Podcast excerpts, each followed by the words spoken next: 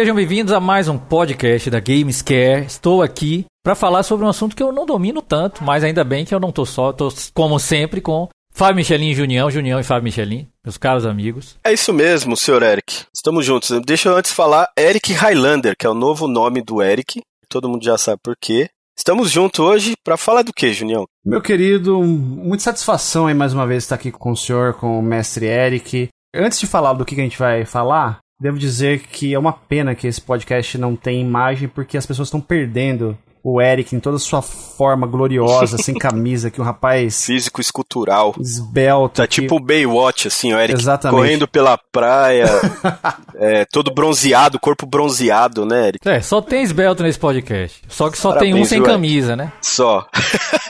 A gente chega lá, a gente chega lá um dia. Eu e o Michelin estamos nessa batalha aí, um dia a gente chega lá, mas vamos falar hoje de portáteis. A gente vai dar uma pincelada aí através da história dos portáteis, desde quando a gente tem conhecimento de que eles foram criados e até basicamente agora, Vai né? passar pelo fim, né, dos portáteis e Exatamente. além do fim a gente vai E o falar. ressurgimento, né? Vamos falar um pouquinho também dessa coisa do mobile, do telefone celular, que também que consome um pouco aí dessa fatia de mercado, ou muito, né? Enfim, esse é o assunto, meu querido. Mais uma vez, uma grande honra estar aqui com vocês. E nosso querido personagem secreto, Gil, o editor, edita nosso podcast aqui de maneira maravilhosa, né? Então, Gil, valeu pela paciência aí. Valeu, O Gil. incansável Gil.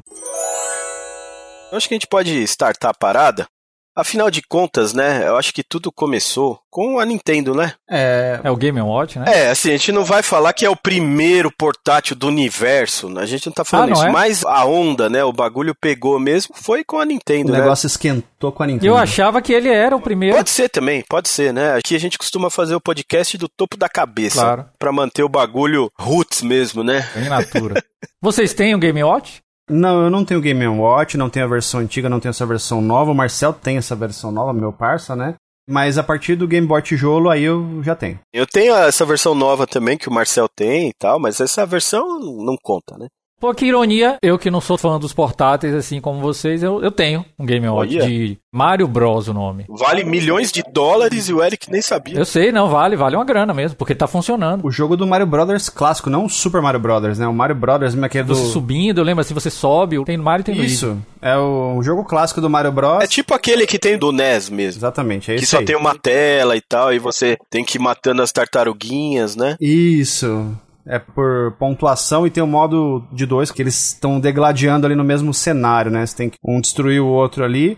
Esse joguinho ele foi revivido na época do Super Nintendo Isso, é. e também na época do Game Boy Advance. Acho que a gente vai falar mais tarde aí do Game Boy Advance. Eu acho que esse jogo tem até pro Atari. Que eu sei que tem É, o Donkey, Donkey Kong. Kong tem. Esse tem, mas o Mario Bros eu não sei. Tem, tem também, Dinho. É, eu nunca vi a versão do Atari. Esse jogo, na real, acho que era um jogo de arcade também, né? Sim, E aí, exatamente. não sei se a versão do Game Watch saiu antes ou depois, mas o do Atari, inclusive, dos outros consoles, é a conversão do arcade mesmo. Sim, sim, é a versão do Nintendinho no Game Boy Advance, né, nas coletâneas Super Mario Advance, acho que de 1 até 4. É esse jogo aí mesmo. E o nascimento, né, do Game Watch é muito interessante, né? Porque veio do engenheiro que pra mim é uma das maiores mentes ligadas ao mundo do videogame, é o Gunpei Yokoi. Eu vi numa entrevista dele assim uma vez ele falando que ele via muitas pessoas no trem mexendo na calculadora, né? Pra passar o tempo assim. Olha que interessante. Coisa de japonês, né?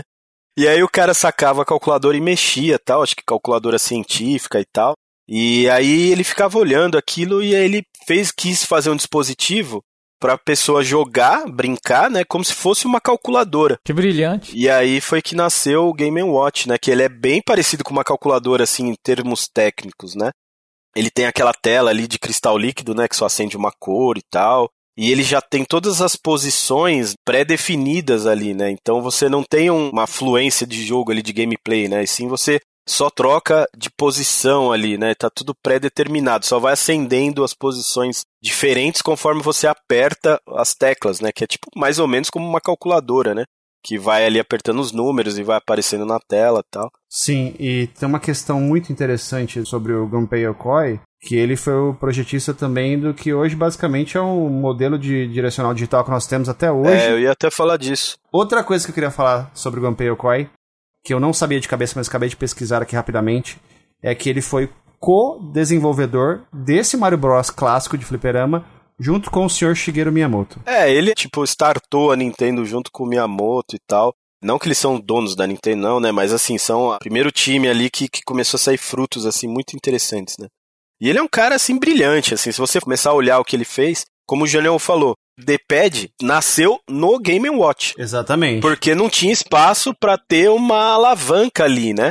Até porque, eu não vou dizer que os primeiros, mas muitos Game Watch era de dobrar, que nem o Nintendo DS, né? Então ele tinha duas telas. Isso. Então como é que você ia dobrar com É. tipo um manchezinho ali, né?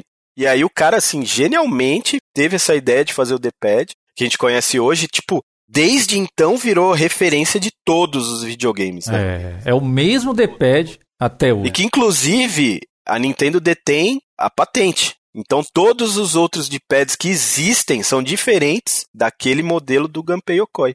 É cópia, lógico, São derivações. mas mecanicamente todos funcionam diferente, para que senão a Nintendo ia cair matando. Eu acho que essa cruzinha ela foi aperfeiçoada no modelo do PlayStation, né? Porque é aquele modelo que você tem a impressão que são só quatro botões desconexos, É. mas por dentro estão conectados, né? É, fugindo um pouco do assunto, para mim o melhor D-pad do universo é do controle de Mega de seis botões. O do Saturn é muito bom. Todo mundo fala do Saturn, do Saturn é maravilhoso, mas o do Mega de seis botões é um negócio de louco. É, eu concordo com o Michel. Porque o do Mega Drive de seis botões, aquele clássico, né? É o original. daquela época, né? Porque muito pouco tempo depois, esses controles perderam assim a qualidade incrivelmente. Eles tiveram muitas variações dele, algumas oficiais, outras nem tanto, de baixíssima qualidade. Esse que o Michelin tá falando, que eu concordo, que é o melhor direcional de todos os tempos, porque ele é extremamente molinho. O do Saturn é quase, É. mas o do Mega é um pouco melhor, também acho. Eu também acho do Mega um pouco melhor. É maravilhoso. Do Saturn também é maravilhoso. Eu não tenho muitas reclamações com o D-pad. Eu não gosto muito do, do Play 1. Apesar de muita gente gostar. Eu acho ele muito duro, assim, tipo, não tem um feedback legal. Mas tirando do Play, assim, lógico que deve ter. Do Master System é ruim e tal, né? Mas tirando esses que são conhecidamente ruins, né? É. O do Play eu não sou muito fã. O do Play 4, pra mim, foi assim, o melhor que a Sony já fez. Já tem um cliquezinho, né? No Play 4. É, do Play 4 eu acho bem bom. O do Master System, na verdade, ele é uma evolução do Mark I, né, do SG-1000, É. e realmente ele não era dos melhores. Eu devo dizer que eu sou muito acostumado, né, porque eu joguei bastante, É, eu também. mas se você for falar dos melhores direcionais, realmente o do Master fica bem aquém. Eu jogava de boa até no do Master, viu? Depois que eu fiquei velho, que o pessoal começou a falar que era ruim, eu falei, é mesmo? É novidade pra mim, né? Nossa, eu não sabia que era ruim. Eu zerei R-Type com aquele controle. Nossa, eu zerava R-Type tipo duas vezes por dia. Eita mesmo, Michel? Caramba. Nossa, R-Type foi o jogo de nave que eu mais joguei na minha vida, é o jogo que eu mais gosto de nave. Jogava assim no Master System assim. Mas eu só zerei uma vez. Zerar eu só zerei uma Nem vez. sabia que existia a versão arcade, pra mim só existia o do Master System. Gostaria de dizer que eu também zerei R-Type duas vezes ao dia, mas estaria mentindo descaradamente, porque eu nem sequer acho que passei da segunda fase do R-Type. É, tipo, hoje eu tô meio enferrujado, mas se eu pego a versão arcade, no, no normal, assim, eu chego até a quarta fase sem morrer.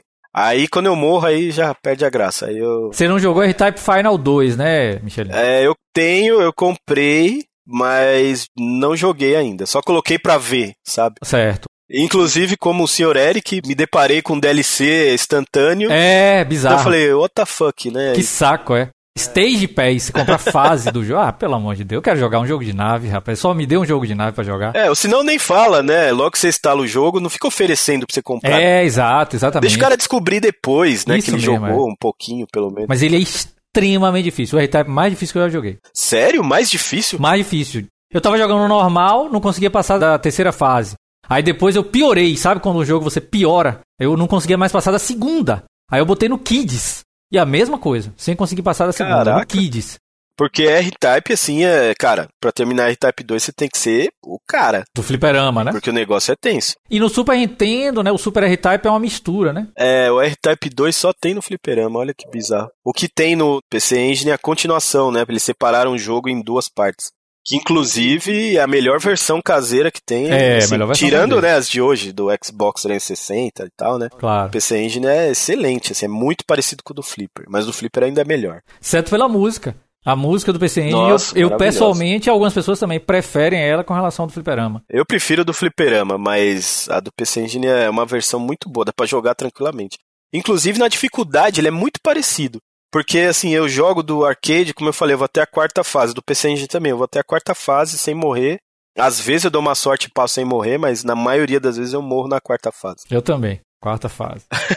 Bom, Shinobi tem pra Junião portátil. tá com uma plaquinha de Shinobi. Pô, bonito. Eu lembrei do Shinobi porque é outro jogo que se você morrer, também você tá enrolado. Você nunca mais vai zerar o jogo. É, mas o Game Watch, apesar de ser o início de tudo, é incipiente. Na né? verdade, Mr. Eric, não se considera o, o início, né? A gente tá falando do Game Watch porque a gente queria falar do Gunpei Yokoi, a gente queria falar da cruzinha do direcional e tudo, né? Mas é aquela coisa, ele não tinha jogos intercambiáveis, você não tinha cartuchos, ele não era um videogame, ele era um minigame, né? É. Mas ele fez um sucesso avassalador no Japão. Sim. Tanto que o próprio Gunpei Yokoi falou que depois que ele lançou, né, que eles fizeram e tal, com o tempo ele foi vendo que o pessoal no trem ficava jogando os jogos dele É. e não mais mexendo na calculadora. O japonês tem essa noia de dispositivos portáteis no metrô, no trem, É. desde, sei lá, os anos 80, né? Hoje em dia, o celular domina, mas naquela época, olha só que engraçado, a galera mexia na calculadora. É, não tinha outra coisa, né? Ficava escrevendo seios na calculadora. Vocês já escreveram seios na calculadora? Já. Como assim escrever seios? Você digita um número, aí vira a calculadora de ponta Você cabeça. consegue escrever várias coisas no calculador, Eric. Ah, tá. Normalmente nomes polêmicos. Mas enfim, a comunidade, ela considera o início dos portáteis com o Game Boy de 89. Seria o primeiro videogame portátil, né? Que também é da mesma turma, né? Da Nintendo, Gunpei É, Yokoi. mesma turma, Gunpei Yokoi na veia. Acho que aí a gente pode falar que foi o primeiro console portátil com games intercambiáveis. Ele usava uma tecnologia que não era bem pixels na tela, tinha uma matriz de pontinhos, né? E ele era monocromático. Eu tenho a sensação de que todo mundo que tá ouvindo a gente sabe o que é um Game Boy, a gente não precisa explicar isso. É, claro. Mas enfim, Ele tinha dois botões. o A e o B. Inclusive, é um grande exemplo pra quem já ouviu falar muito de lag de LCD e o cara nunca viu aquela coisa de sombra no LCD, de Sim, ghosting, né? Que o pessoal falava antes. Vocês se lembram disso, né? A tela do Game Boy clássico é perfeita pra você ver isso aí. É campeã, campeã. Porque quando você mexe o personagem, você vê o rastro Exato. lindamente assim do personagem, do cenário, né? E aquilo é a resposta da tela que é bem lenta, né? Era uma tela para ser extremamente barata e consumir pouca energia, né?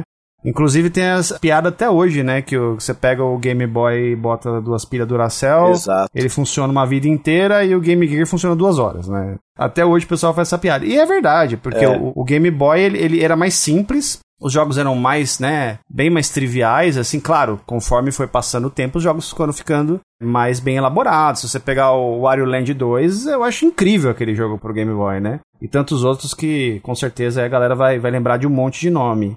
Mas, essencialmente, o Game Boy foi feito para ser barato e para economizar energia.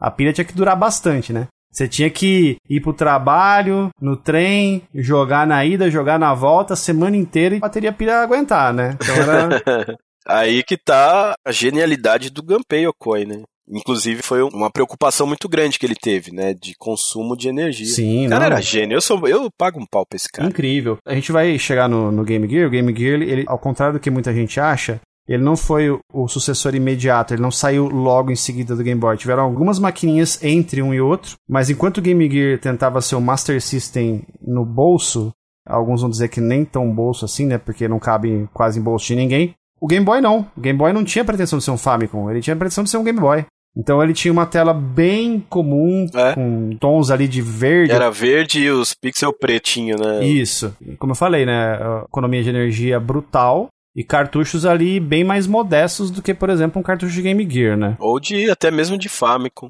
Apesar de, no final da vida, até os jogos terem ficado bem parecido, né, com o de Famicom. Com esse comentário que você fez, eu percebi mesmo. Caiu a ficha agora. Você vê como até hoje a gente aprende, né? Realmente o Game Boy tem personalidade. E o Game Gear não, realmente. O Game Gear É. era a tentativa da SEGA de ser um Master System portátil, né? Exato. claramente. É mesmo processador, etc. Mesmo chip de áudio. Igualzinho. É, só o, o chip de vídeo dele que era melhor, processava muito mais cores. né? É, Processava mais cores também por conta do adaptador de, de televisão. Você podia sintonizar a TV no Game Gear. Um negócio muito, assim, até acho que exagerado pra época, né? Se fazer um paralelo, talvez, não sei se cabe, mas já fazendo aqui. Por exemplo, o PlayStation Vita ele tinha muita tecnologia, muita potência e acabou dando errado. E o Game Gear foi justamente isso também, né? Ele, comercialmente ele não foi tão bem, tinha um monstro para ser o concorrente dele ali, que era o Game Boy, então a história ensina a gente que nem sempre poderio, né, e, e tecnologia de ponta vencem uma disputa mercadológica, né? Na verdade, se a gente for analisar, a história prova o inverso disso, né? Porque o NES bateu em tudo quanto é videogame. O PlayStation bateu em tudo quanto é videogame. O Wii vendeu um monte também. Mas a gente tem que falar também da placa de som do Game Boy, né? Que é uma maravilha, né, cara? O áudio do Game Boy é um negócio incrível. Composições maravilhosas, maravilhosas. Tanto que tem gente que mixa música no chip do Game Boy até hoje e faz chiptune, né, e tal. Tem banda que faz show ao vivo com Game Boy. É maravilhoso, cara. O chip de áudio dele é bem parecido com o do NES, né? Um pouco inferior e tal, mas ele tem um timbre diferente ali, né, Eric? É. Você que é o especialista no áudio. Eu não sei os detalhes, mas você falou bem, ele, ele parece muito do Famicom mesmo. Tem a onda triangular, claramente, para fazer os baixos, aquela onda mais fofinha. Então deve ser um projeto muito similar ao do NES. Não sei dizer as diferenças. Se eu não me engano, é estéreo, né? O Game Boy é estéreo. É, tem saída de fone de ouvido. É, não, mas além de ter a saída, é realmente estéreo, ou seja, posiciona áudio na esquerda e posicionado na direita. Né? Isso, né? no fone de ouvido, sim. Assim como o Game Gear também é estéreo, é outra diferença. É. O músico pode posicionar áudio na esquerda e na direita. Sim. Enquanto que o Master System e o Famicom não são, são mono mesmo. Mas assim, em termos de formas de onda, me parece que é o mesmo projeto. Claro que eu não vou me arriscar, as nuances aí podem existir. Essa questão de estéreo, né, dois canais de áudio separados da direita e esquerda, para mim é muito simples essa questão. Se eles tinham como utilizar um hardware para poder se valer disso, existia. Se não, não. Por exemplo, qualquer dispositivo que você tem uma saída de fone de ouvido que você consegue enfiar um fone na orelha direita e outro na esquerda, ok. Videogames de mesa, por exemplo, vocês citaram o caso do Master System aí, que é mono, né? Não rolava isso, porque, sei lá, o Master System é tecnologia que foi lançada em 86 nos Estados Unidos. Eu não sei nem se existia, mas se existia não era tão acessível. Questão de televisão estéreo nessa época, né? Provavelmente não. É, então não fazia sentido. Agora o Mega Drive, o Mega Drive primeiro modelo, que é de 88, ele também é mono, só que ele tem a saída de fone de ouvido. E aí a gente tem o estéreo ali. Então sempre que você podia ter essa coisa de uma peça de tecnologia para você se valer de dois canais de áudio, normalmente existia essa forma, né? É, e até assim, né? Antes que alguém fale, ah, mas meu Master System é estéreo, fiz um mod aqui. Ok, você ter duas saídas de áudio não quer dizer que você tem áudio estéreo. De jeito nenhum. Né? O áudio estéreo, quando um áudio da direita é diferente do áudio da esquerda. É, você tem um áudio duplicado, na verdade. É, isso aí é simulação. Exatamente. Isso dá para fazer até no Atari. É, exatamente. Qualquer coisa. Você simula estéreo simplesmente reforçando uma frequência na direita ou na esquerda. Mas isso é uma coisa posterior. O chip é mono, só gera de um lado. Só pra deixar explicado pra galera aí. Ó, eu vou começar a sentir a diferença de estéreo em videogame, vocês não vão acreditar. Foi na quinta geração que a gente tinha jogos da Capcom compatível com o tal do Kill Sound lá, que aí você notavelmente você tinha a porradaria colando no canto direito da tela, você escutava a porradaria do lado direito da tela. E o contrário também. qual console, Junião? No Sega Saturn. Foi o que eu tive, eu acho que o Play também tinha. Sim. Pra mim também, foi quando eu comecei a, a usar o estéreo. Como eu sou neurótico com áudio, comigo foi com Mega Drive, absolutamente. Quando eu coloquei o fone, em Super Monaco GP, e que o carro na direita estava na direita, o carro na esquerda estava na direita, as viradas da bateria de Super Monaco GP, tu, tu, tu, totalmente estéreo, começando de um lado, terminando de outro lado. Aí, meu Deus, a música é estéreo. Naquela altura eu não tinha essa, essa noção, né, que eu podia colocar o fone e ter essa vantagem. É, não, talvez não tivesse a noção do que é estéreo, não, porque não tinha. eu tinha noção só porque meu irmão tinha banda, eu lidava com áudio, mesmo sendo jovem, né, igual vocês. Aí eu sabia exatamente que era estéreo. Eu sabia, inclusive, eu lembro de uma vez eu tava numa loja, assim, aí uma, uma senhora comprando uma TV, aí perguntou ao vendedor, mas essa é estéreo? Aí o vendedor, é, essa é estéreo. Era uma Philips Matchline estéreo, né? Isso em, sei lá, 89, 90. Aquela coisa de criança, eu queria interromper. Senhora, a senhora não precisa de TV estéreo, a senhora vai assistir a televisão, a televisão é AM. A transmissão da antena não, não tinha essa, essa capacidade. Você não precisa de estéreo, que eu queria...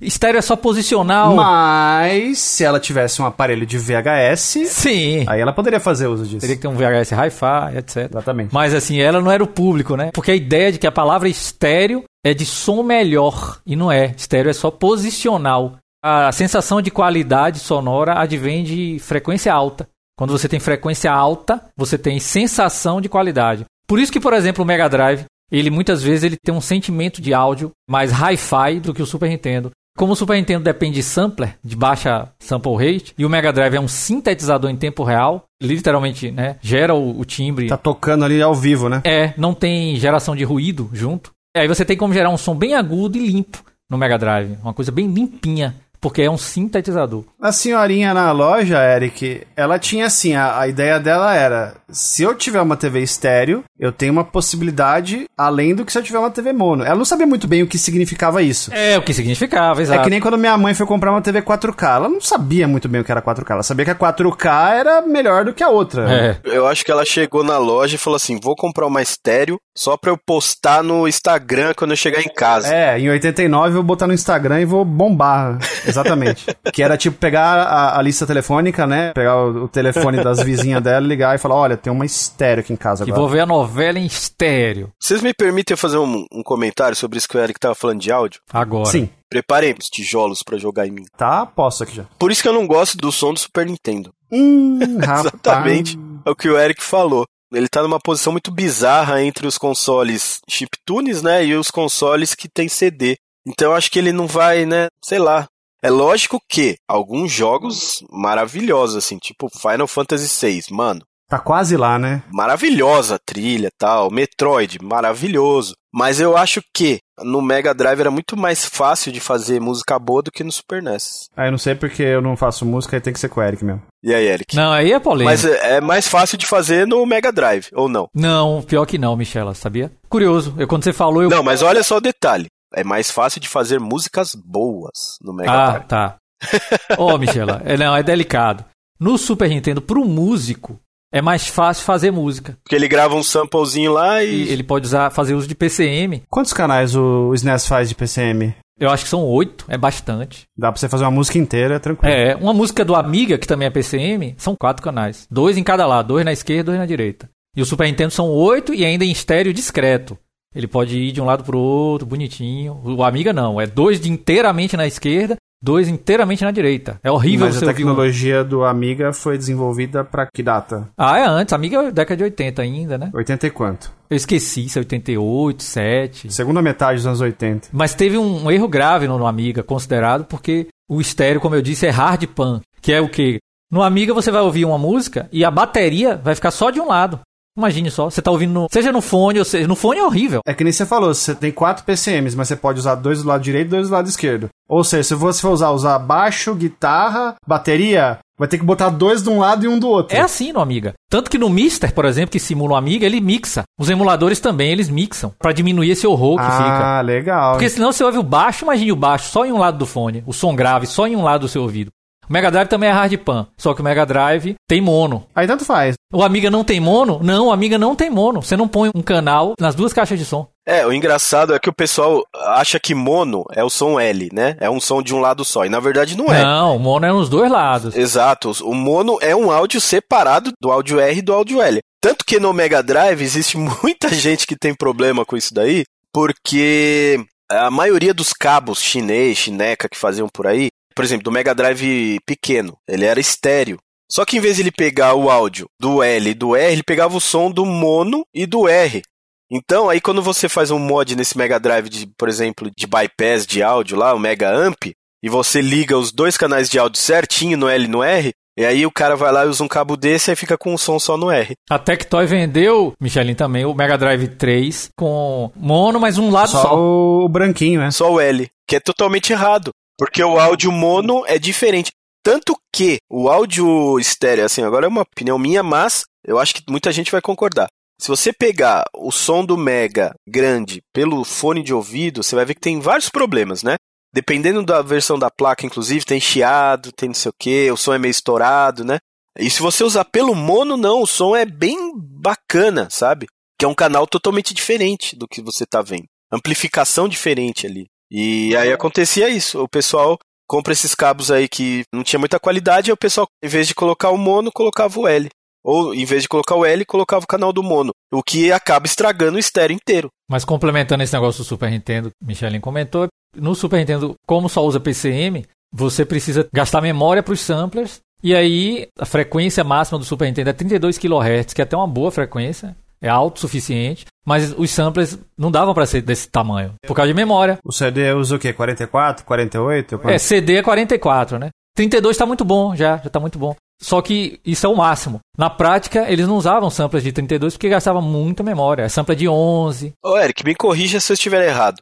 Mas você pode ter um sample lá com 44, mas na verdade ele tem qualidade inferior àquilo. Ele pode ter sido mixado num nível, mas gravado em outro, ou não. Peraí, no Super Nintendo? Não, assim, no modo geral. Você pode ter um CD com áudio porcaria que foi gravado em 44. Claro que sim. Você pode ter um CD com um áudio de 11 kHz. Não tem problema. Mas no CD ele tá em 44. Tá em 44, mas ele tá upsampled, que nem upscale. É um falso 44. É que nem eu pego meu vídeo em 720p, boto no OBS ou no, no Premiere, transformo ele em Full HD É. ou 4K. Aí vai ser aquele upscale via software que você vai olhar assim e vai falar, nossa, parece que eu tô com miopia aqui, né? Isso. Então, mas isso dá pra fazer no sample do Super Nintendo também. Curiosidade, vocês vão gostar. Algumas coisas em áudio e vídeo são compartilhadas matematicamente, né? Por exemplo, o blur, né, o efeito blur de vídeo, é o mesmo algoritmo do reverb no áudio. Matematicamente, é, eu não sei dizer, mas eu sei que é o mesmo algoritmo, ou é muito similar ao algoritmo. Agora que você falou, faz sentido mesmo. É. O blur é o, é o reverb na imagem. Então, mas o Super Nintendo, na prática, usava sampler de baixa qualidade, de baixo sample rate, né? E aí o som ficava abafado. Uma comparação boa, Michelin, é o jogo Is-3, cara. Usava, inclusive, pra baratear, provavelmente, o custo. Tudo bem, vou, vou fugir um pouquinho do escopo da conversa, mas a gente viaja, né? Mas aqui é isso aí mesmo, Junião. Aqui é viagem pura. Inclusive, na época, tinha um, um barramento específico de memória de EPROM que eram usados nos cartuchos do Super Nintendo. Eram uma memória de uma velocidade mais baixa do que o high-end da época, só que eles usavam porque era mais barato. Hoje, esse high-end da época hoje é barato, e a galera tá consertando, entre aspas, vários bugs de velocidade de vários jogos, simplesmente trocando a EPROM para uma EPROM mais rápida. É, mais um O detalhe. podcast da Gamescare é puro conhecimento. Só pra fechar, Is 3 é um comparativo excelente, porque a mesma trilha sonora no Mega Drive é uma renderização muito boa, o músico caprichou. E aí é que vem o problema, Michelin, que você falou. O músico no Mega Drive, ele realmente ele tem mais trabalho porque ele tem que sintetizar timbre. Então é um músico que, por exemplo, ele tem que ter experiência com síntese. Nem todo músico gosta disso. Por exemplo, se Eric tiver que fazer música no Mega Drive, Eric vai ter dificuldade, porque síntese não é a minha. Já Yuzo Koshiro não. Yuzo Koshiro é mestre de sintetizador. É Hitoshi Sakimoto é mestre de sintetizador. Faltou o nome de um aí que eu tô sentindo falta. Nobuo Ematsu provavelmente não é mestre de sintetizador não, porque eu já vi ele em entrevista. Nobuo Ematsu não lê partitura. Ele é músico nato, né? Aquele cara, ele é fenomenal. Não, mas ele não, ele não lê nem partitura. Então, tecnicamente, ele não é músico nato nesse sentido, entendeu? Ele é talentoso. É um autodidata ali na prática, né? Ele é roots, assim, né? Eu sou fã de muita gente e tal, mas assim, eu não sou aquele cara que fica endeusando ninguém. Agora, no Ebo Ematsu, se um dia eu conhecer na minha vida, acho que eu faço xixi nas calças, cara. Porque, mano, eu pago um pau pra esse cara, velho. Tenho ídolos também, mas outros japoneses, vamos dizer assim. Agora, o que eu queria falar é o seguinte. Quando o Eric fala do sintetizador, do Mega Drive, do FM, aí eu lembro de 16 bits, eu lembro da System 16, eu lembro de OutRun, eu lembro de Hiroshi Kawaguchi. Isso, Hiroshi Kawaguchi, exato. Outro gênio da síntese. Então é o que? Ele pega o timbre e manipula. Que aí é um, saco isso. E ainda mais no, no Mega Drive, que é um DX7 da Yamaha. É um sintetizador bem simples, trabalhoso, tem que manipular forma de onda, devagarzinho. O cara que faz isso. Se você ouvir a trilha sonora de Sword of Vermilion, que é um jogo underdog, né, Junior? É, é um desses que Eric iria falar. Aliás, eu nunca escutei ninguém falar de Sword of Vermilion no Eric Fraga. A trilha de Sword of Vermilion, quando alguém ouve, fica maravilhado. De vez em quando, quando eu jogo numa live assim, poxa, que trilha! Porque a pessoa não conhece, né? É um jogo de mega impopular, né? A trilha é um espetáculo, é um show, é um negócio assim, absurdo. Porque é o melhor trabalho do Hiroshi Kawaguchi no Mega Drive. Tem aquele RPG do Yu Suzuki também, como é que é o nome? É, é esse. Eu tava confundindo com aquele outro jogo que tem uns sprites gigantes, assim, que parece com Golden Axe. Como é que chama aquele jogo? Que o Eric também fala muito dele. Ah, Sword of Sodan? Isso! Esse jogo é ruim mesmo. Esse é, esse é, esse é, Ó, quase fiz o Eric falar que o jogo era ruim, você viu? esse é brabo. O Eric admitiu. Agora, o Michelas falou o nome de um dos caras aí que eu ia fazer xixi na calça, e o Suzuki. Esse eu também. Mas ó, deem tempo ao festival Retro Games Brasil e tenham esperanças. Pode colocar aí, Gil, a profecia do podcast. Já vou começar a comprar minhas fraldas geriátricas tamanho G aqui. Bom, um cara que é tipo, eu pago um pau, vocês já vão conhecer no evento que vai rolar esse ano digitalmente. Eric vai até poder falar com ele. Junião também. Agora chega. É, mas isso é isso sobre áudio. Mas sobre o áudio do Game Boy. A gente tá falando da evolução dos consoles da Nintendo, né? Mas aí a gente começou a falar de áudio. Falar da parte sonora do Game Boy, que é incrível. Que foi até mais divertida, eu acho. Agora, em contrapartida, olha que coisa interessante, né? O sucessor do Game Boy, né? Aí teve o Game Boy Color, Game Boy Light, Game Boy. É tudo a mesma porcaria, né? Aí a gente teve o Game Boy Advanced, né? E o que, que aconteceu com o áudio do Game Boy Advanced, Eric? É curioso. É, o Game Boy Advance, o negócio foi pro ralo, hein? Vocês tiveram, né? Vocês dois, né? O Advance. Poxa, é engraçado. Eu tô conhecendo, vocês sabem disso, tô conhecendo agora. Tô conhecendo bem, tô jogando bastante. Acabei de jogar Metroid Fusion nele. Nossa, terminou? Terminei. Caramba, nunca terminei. Mas é, o melhor jogo que eu joguei foi Junião que me indicou, até agora, do Game Boy Advance, que é o Ninja 5 Melhor que Metroid Fusion. Esse jogo é não, excelente. não, não, não. Pô, Eric, aí você tá querendo que o pessoal ponha fogo no podcast. Pô, mas pra mim Eu é. já falei que o som do Super NES é ruim, aí você vai falar isso aí. Pô, não, esse Ninja 5 pra mim foi espetacular. Esse bicho. acho que é um dos underdogs, hein, Eric? Eu gosto, eu gosto desse jogo também, é O legal. pessoal não conhece? É um jogo da Konami, né? É um baita do jogo. Esse tem jeito até de Hidden Gem mesmo. Pô, porque não é possível que as pessoas não vão gostar. É um jogo Hidden Gem da Konami, né? Bizarro. Pô, eu fui até o fim. A última fase é espetacular, bicho. Fiquei assim, no maior prazer em zerar o jogo. É, o jogo é maravilhoso mesmo. Mas Metroid Fusion também é top. E Metroid Fusion foi demais. Eu lembro quando saiu esse jogo, eu trabalhava na Nintendo World. Eu, Fabão, não vou revelar as particularidades, o Gil sabe. Mas o Fabão quase infartava, assim, nossa, era muito comédia. É que o Fabão é outro nível. A gente ama videogame. O Fabão, eu não sei o que, que ele faz com videogame. É outro nível. É um amor acima. Não sei o que é mais que o amor, mas o Fabão tem isso por videogames. É um amor transcendental. Meu Deus. E aí o Game Boy Advance Tem uma coisa errada no áudio do Game Boy Advance que eu não sei. A qualidade é, é ruim. E sabe por que que é muito claro eu falar isso, mesmo não sendo nem de perto um especialista em áudio? Porque todos os jogos que vieram do Super Nintendo e aparecem nele são incríveis, com exceção do som. É, isso que eu ia falar, os ports, né? Porque daí dá pra você comparar o áudio. Por exemplo, tem um port horrível de Sonic. Ah, não, mas isso aí a gente deixa pra lá, né? Isso aí você abafa o caso. O áudio do negócio é uma coisa assim, meu, tosca. Aquele jogo é infeliz, né? Os caras fizeram errado aquilo, viu, Michelas? Não é possível. É que tem um sério problema da resolução ser menor, né? E aí fica parecendo que tá com zoom a tela, né? E aí tem alguns jogos que você precisa ver um pouco à frente, né? O que tá acontecendo e tal. E aí fica uma porcaria de. É, não é só isso, mas ok. É um dos problemas. não vamos abrir essa porta. Eu sempre repito isso, mas eu joguei Sonic no Neo Geo Pocket de Junião. Sim, aquele jogo é muito Era um bom. bom jogo, é. Sonic the Hedgehog Pocket Adventure. Que é um portátil que. O que é que vocês acham? Pra mim é um videogame muito gostoso, muito divertido, mas ele é bem modesto, né, pra época dele. Ele é de 98, 99, coisa assim. é da época do Game Boy Color. É, ele saiu um pouco depois, Mas eu acho que ele competia com o Game Boy Color. porque nós temos o Game, nossa, não vamos falar disso, né, o tigergame.com. É. Depois temos o Game Boy Color e o Neo Geo Pocket Color. O Neo Geo Pocket Color é de 98. Tanto que, bom, eu como fã incondicional da SNK antiga, ênfase na palavra antiga, eu achei assim um negócio, nossa, maravilhoso, assim.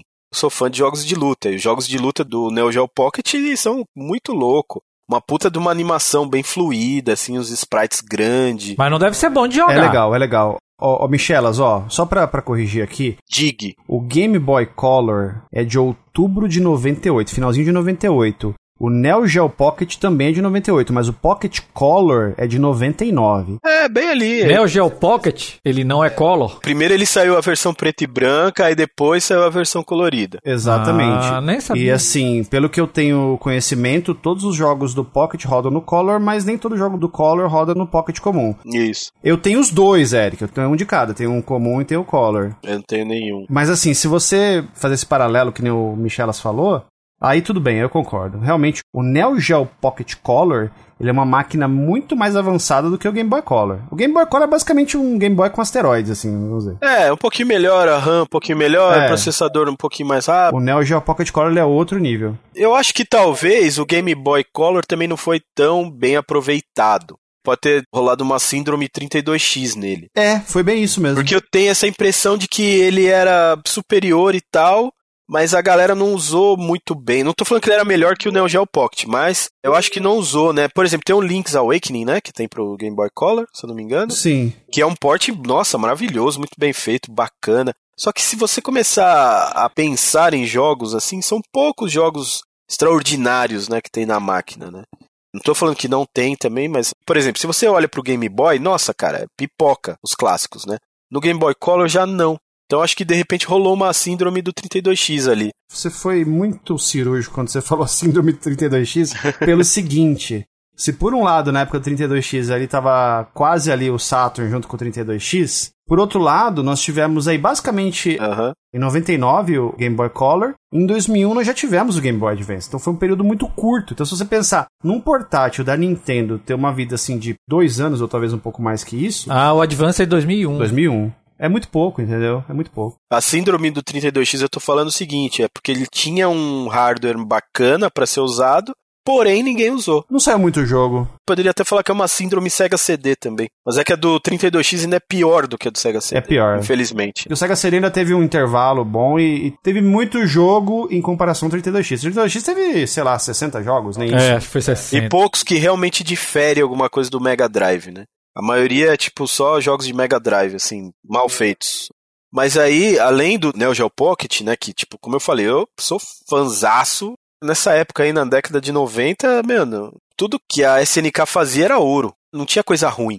Eu lembro até quando eu consegui comprar e tal, o Neo Geo Pocket. E aí eu lembro que o primeiro jogo que eu peguei, a caixinha era igual a do Neo Geo ES, cara, dos jogos.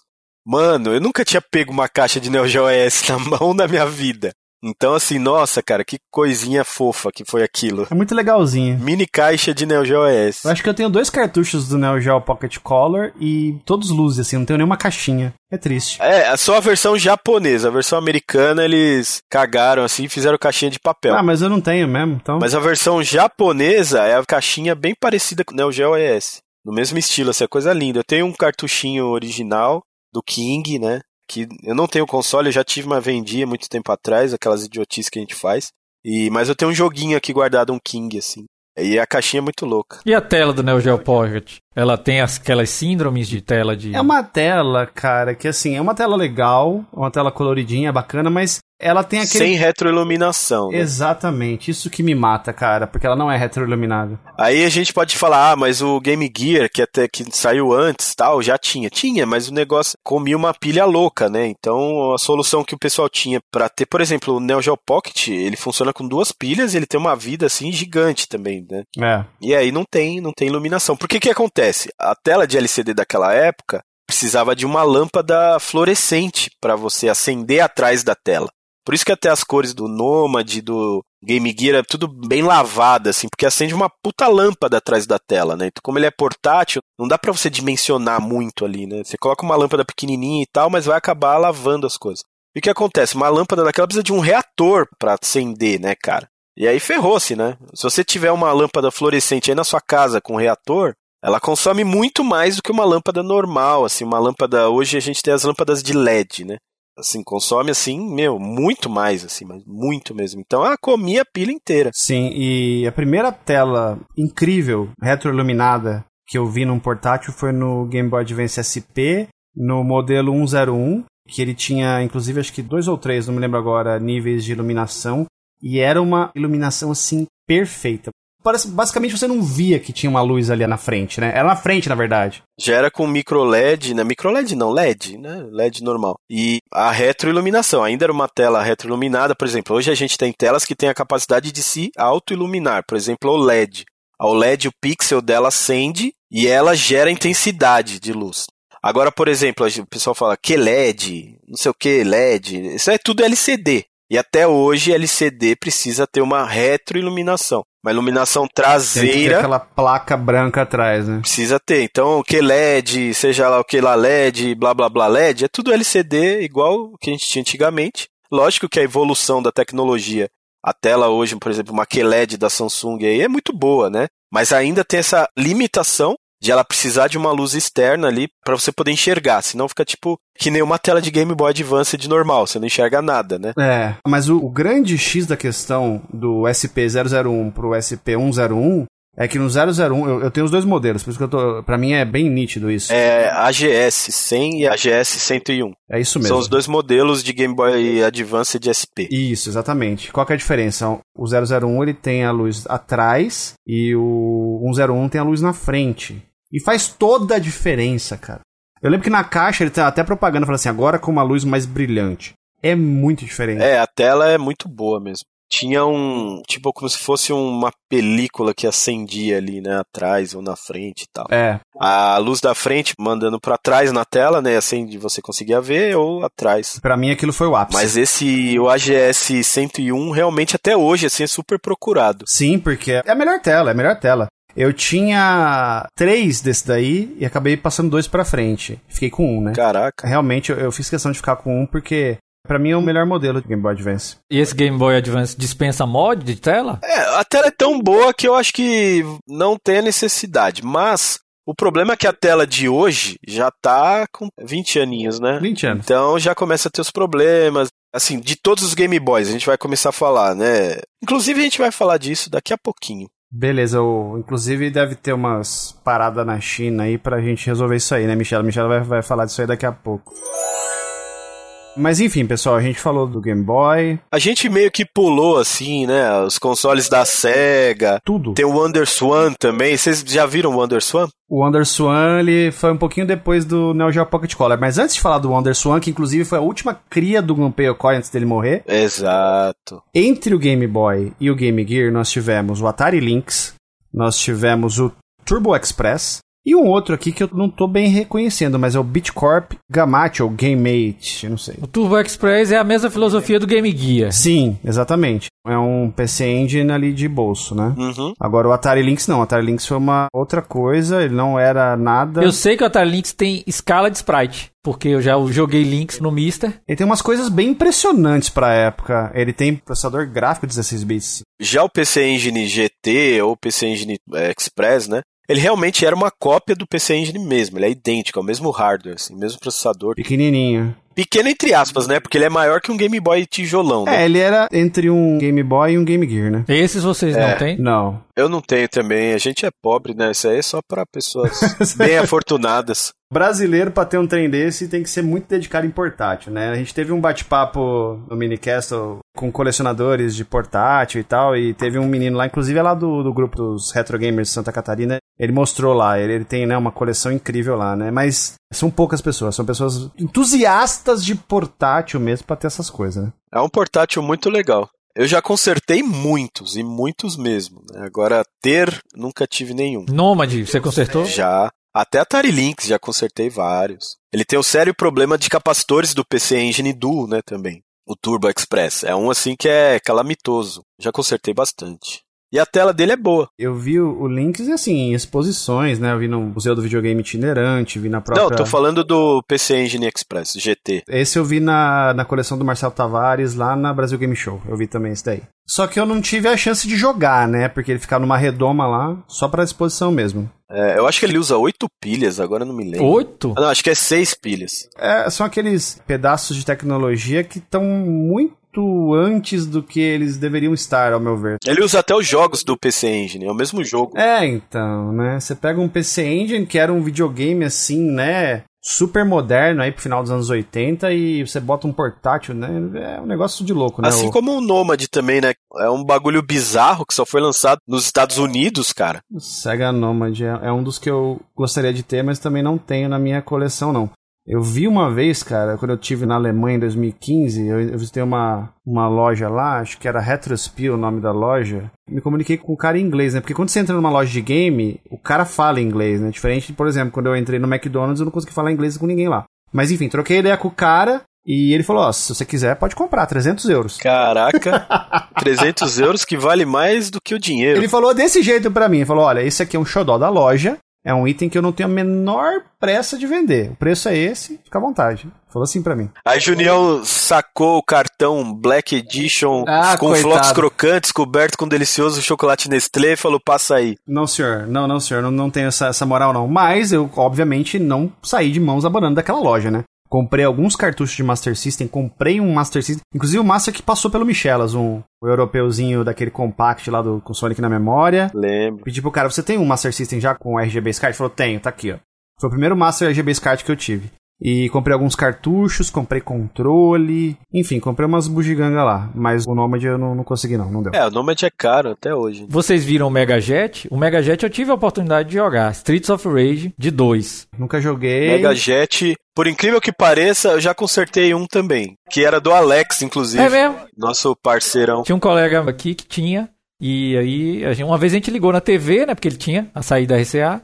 Liga um segundo controle no próprio Mega Jet. E a gente jogou Street of Rage. Zerou Street of Rage assim. Pra quem não sabe, o Mega Jet é tipo como se fosse aquele Master System da Tectoy lá. Como é que chama, Eric? Aquele Master System que tem sem fio lá, que você liga pelo RF. Esse é o Super Compact. O Mega Jet é isso também, custa caríssimo. O Alex tinha um na caixa lindão, cara. Mas era esse que o pessoal usava no avião, não é? Ou não? No avião japonês, É. é. Ele era vendido e também era usado numa linha Uma lá. linha específica de. ah, Entendi. É que nem aquele modelo específico de Saturn lá que o pessoal vendia no- nos carros de luxo lá, né? Um negócio louco pra caramba. E Era um High Saturn, né? Era um High Saturn. tá falando disso hoje, o High Saturn, que ele tem uma tela e tem um negócio de GPS que era pra você usar no carro. É.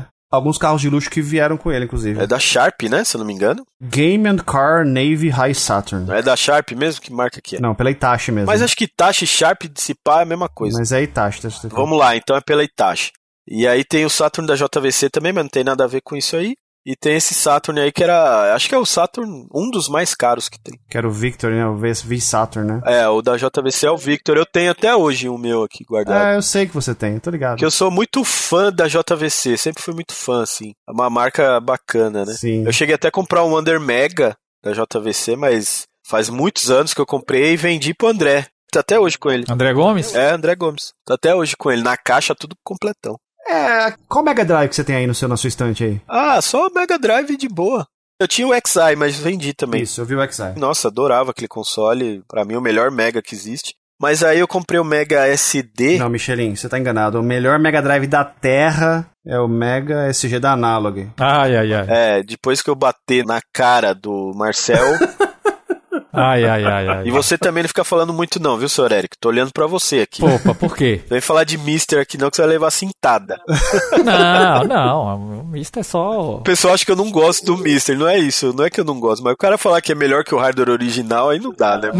Não, de jeito nenhum. Não tem Ah, como. Aí não Deus. dá. O negócio que é imitar o hardware original, mas imitou tão bem que é melhor, né? Mesma coisa a gente vê um cara que imita o Michael Jackson e falar, esse cara é melhor que o Michael Jackson, né? Mas não teve aquele concurso que o Silvio Santos participou na, numa rádio em São Paulo? Ele entrou no concurso de imitação do Silvio Santos. E perdeu. E o original ficou em segundo lugar. Foi. Ah, É a mesma coisa do Mega, então. É o Mega é isso aí. eu não sabia. Isso é verdade? É verdade. Que viagem. No concurso de Mega Drive, o Mega original ficou em segundo lugar. Perdeu pro Mega SG. Fica em segundo lugar. É.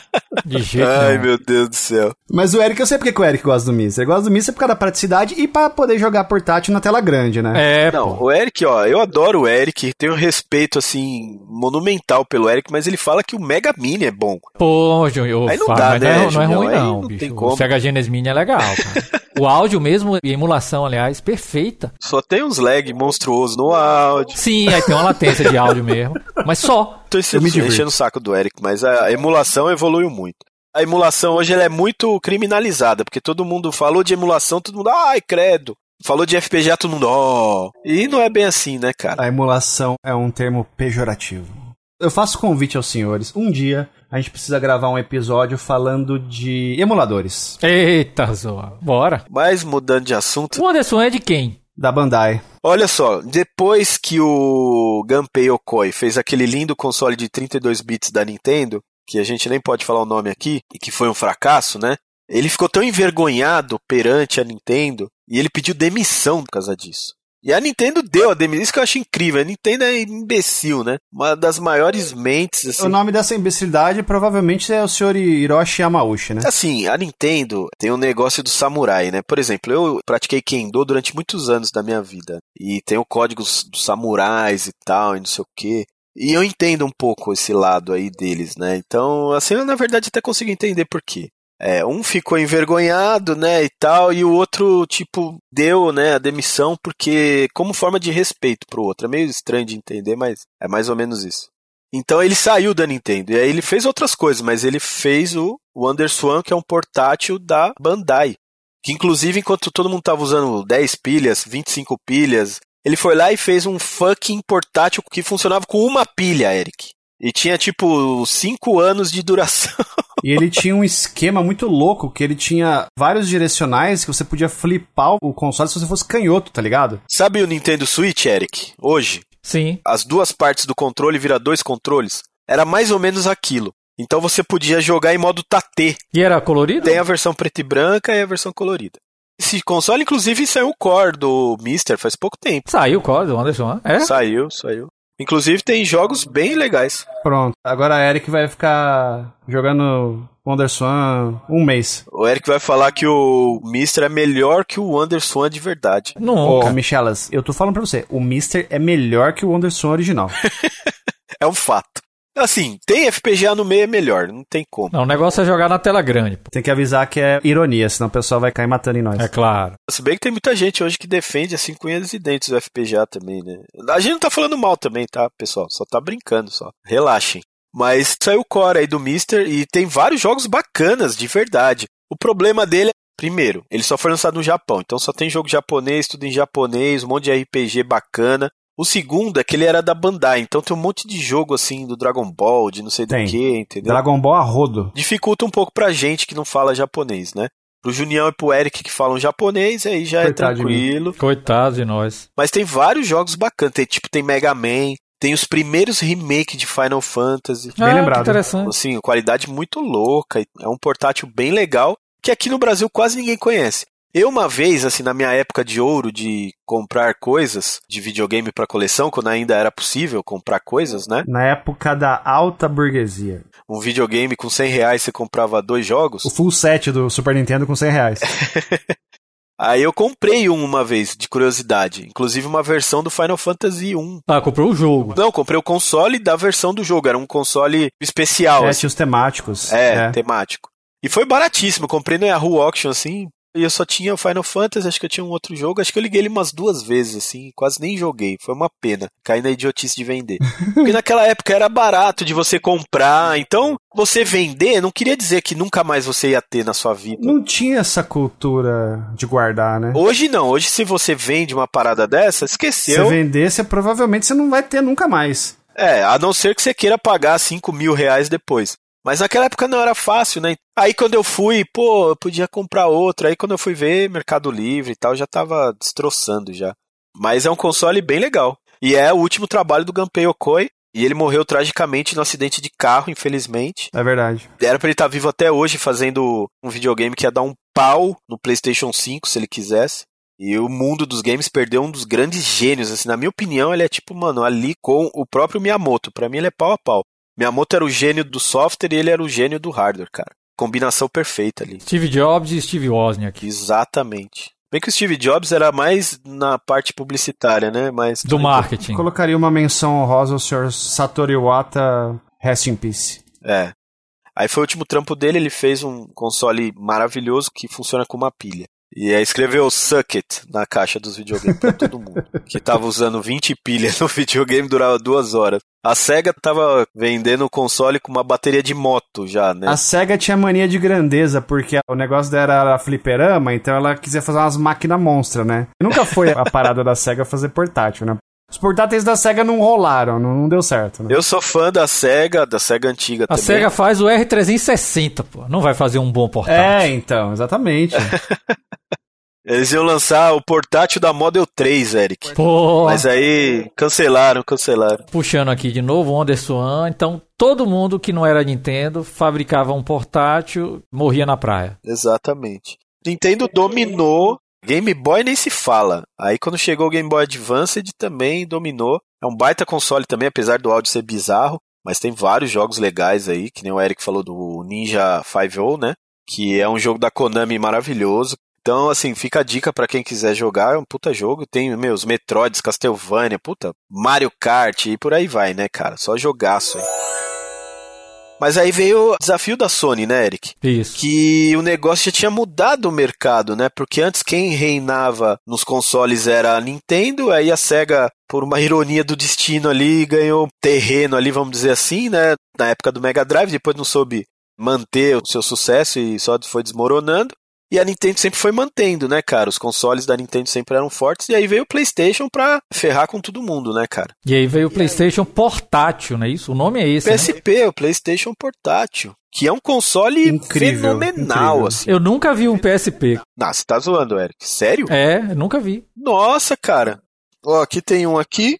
Eu tô mostrando um pro Eric, aqui tem um pequeno, que eu não lembro o nome, e aqui tem né? outro. Três. Mas tá no case, né? Eu não tenho Gol, eu tenho clássico, Fat, japonês. Tem o modelo 2000 americano que foi o que eu comprei para jogar mesmo. Não dá pra ver nada, mas tá bom aí, né? É, não, já vi assim. Tô né? mostrando pro Eric, os pessoal que tá ouvindo o podcast tá perguntando, Michelin tem problema. é, né? Tipo, mostra aí no podcast, né? Eu tenho um modelo que saiu só na Europa, uma versão que eu não sei se vocês conhecem, uma versão capada do PSP. Ela saiu depois para baratear custos. Ela não tem Wi-Fi e ela tem caixa de som mono. Ah, é? Não sabia não. É o modelo EZ, não sei das quantas. É um modelo bem assim raro. PSP, cara, foi um negócio assim que chutou a bunda, assim, dos consoles da Nintendo. Acho que ele saiu antes do DS, né, Junião? Então, eles saíram quase na mesma época, no final de 2004, tanto o DS quanto o PSP. A Sony tava arrebentando com o PlayStation 2 já, né? Novembro de 2004, Nintendo DS, dezembro de 2004, primeiro PSP, né, no Japão, obviamente, né, o lançamento japonês. E assim, a Sony ela mandou muito bem, né, com o PSP, mas então a gente pensa assim, pô, então o DS foi massacrado? Não, o DS vendeu muito. Foi uma baita de uma batalha, né? O DS vendeu mais do que o PSP, inclusive, né? Foi o líder, foi o vencedor da batalha. Mas o PSP, assim, é ignorante, cara. Ele é praticamente um Play 2, graficamente, assim. Um pouco menos, um pouco menos. Um pouquinho inferior, mas, cara... Eu lembro muito, assim, claramente, por exemplo, de um jogo do Star Wars, o The Force Unleashed, primeiro. Esse jogo saiu para todos os videogames, inclusive acho que tem uma versão pro DS também, saiu pra Wii, e saiu a versão do PlayStation 2 e saiu a versão do PSP. A versão do PSP você vê assim claramente que é bem mais básica, né? É, mas aí pode ser assim também a qualidade do porte ali, né? Porque, ó, por exemplo, se você pegar o God of War do PSP, cara, tem ali uma diferença técnica, mas do PSP é muito top, cara. É praticamente um Play 2. Gran Turismo, mano. É muito top, mas eu vou falar para você que tá no meio do caminho. O PSP tá entre o PS1 e o PS2. Se você pegar uma régua de. Eu acho que é 80% ali do Play 2. Ah, não. Não é não. Eu acho, eu acho. 50%. Cara, tem vários jogos que eu acho muito lindos. Assim, São PSP. lindos. Isso aí é inegável, mas acho que não é tanto, não. É. Assim, mas muito, muito mais bonito do que o do DS, por exemplo. Ah, sim. Aí com certeza. Mas o DS tem seu charme também das duas telinhas. É, duas telinhas, o microfoninho ali, né? Que você tinha os jogos que você soprava. Mas o Eric nunca viu, cara, PSP, Eric. Como é que é isso? Fisicamente não portátil, eu tô conhecendo agora pelo Mister. Eu nunca joguei portátil. Caraca. Não teve mano. acesso mesmo, né? Cara, o PSP era uma hub assim multimídia. É um monstro. Ele rodava mini DVDs, já viu isso? Sim, sim, sim. E tinha filme, cara, para você comprar. O MD acho que era 1.4 GB que cabia nele. É. Eu lembro que um amigo meu comprou o PSP dele e veio com o filme Super Bad. Vinha, vinha com o filme. Cara, é esse negócio assim muito louco. Eu nunca fui muito fã de portátil também, apesar de eu ter acompanhado os da Nintendo. Não o primeiro Game Boy clássico, mas depois do Color pra frente, assim, eu era bem entusiasta, assim. Mas o PSP era um negócio, assim, majestoso, assim, cara. Era um negócio muito top. E ele tem uma coleção de jogos, assim, cara, maravilhosa, assim. Fantástico. Eu sei que tem muito Is. Tem, tem o Is, tem o remake do 1 e 2, que é maravilhoso. E aí, todos aqueles saíram pro Play 2, acho que alguns, né, acho que não todos, mas alguns teve o port pro PSP. E assim, tem Final Fantasy, tem RPGs assim, meu, de toneladas, né? JRPGs. Inclusive é até legal a gente explicar, né? Que tem o JRPG, que são os RPGs que seguem o modelo japonês. Qual é o modelo japonês?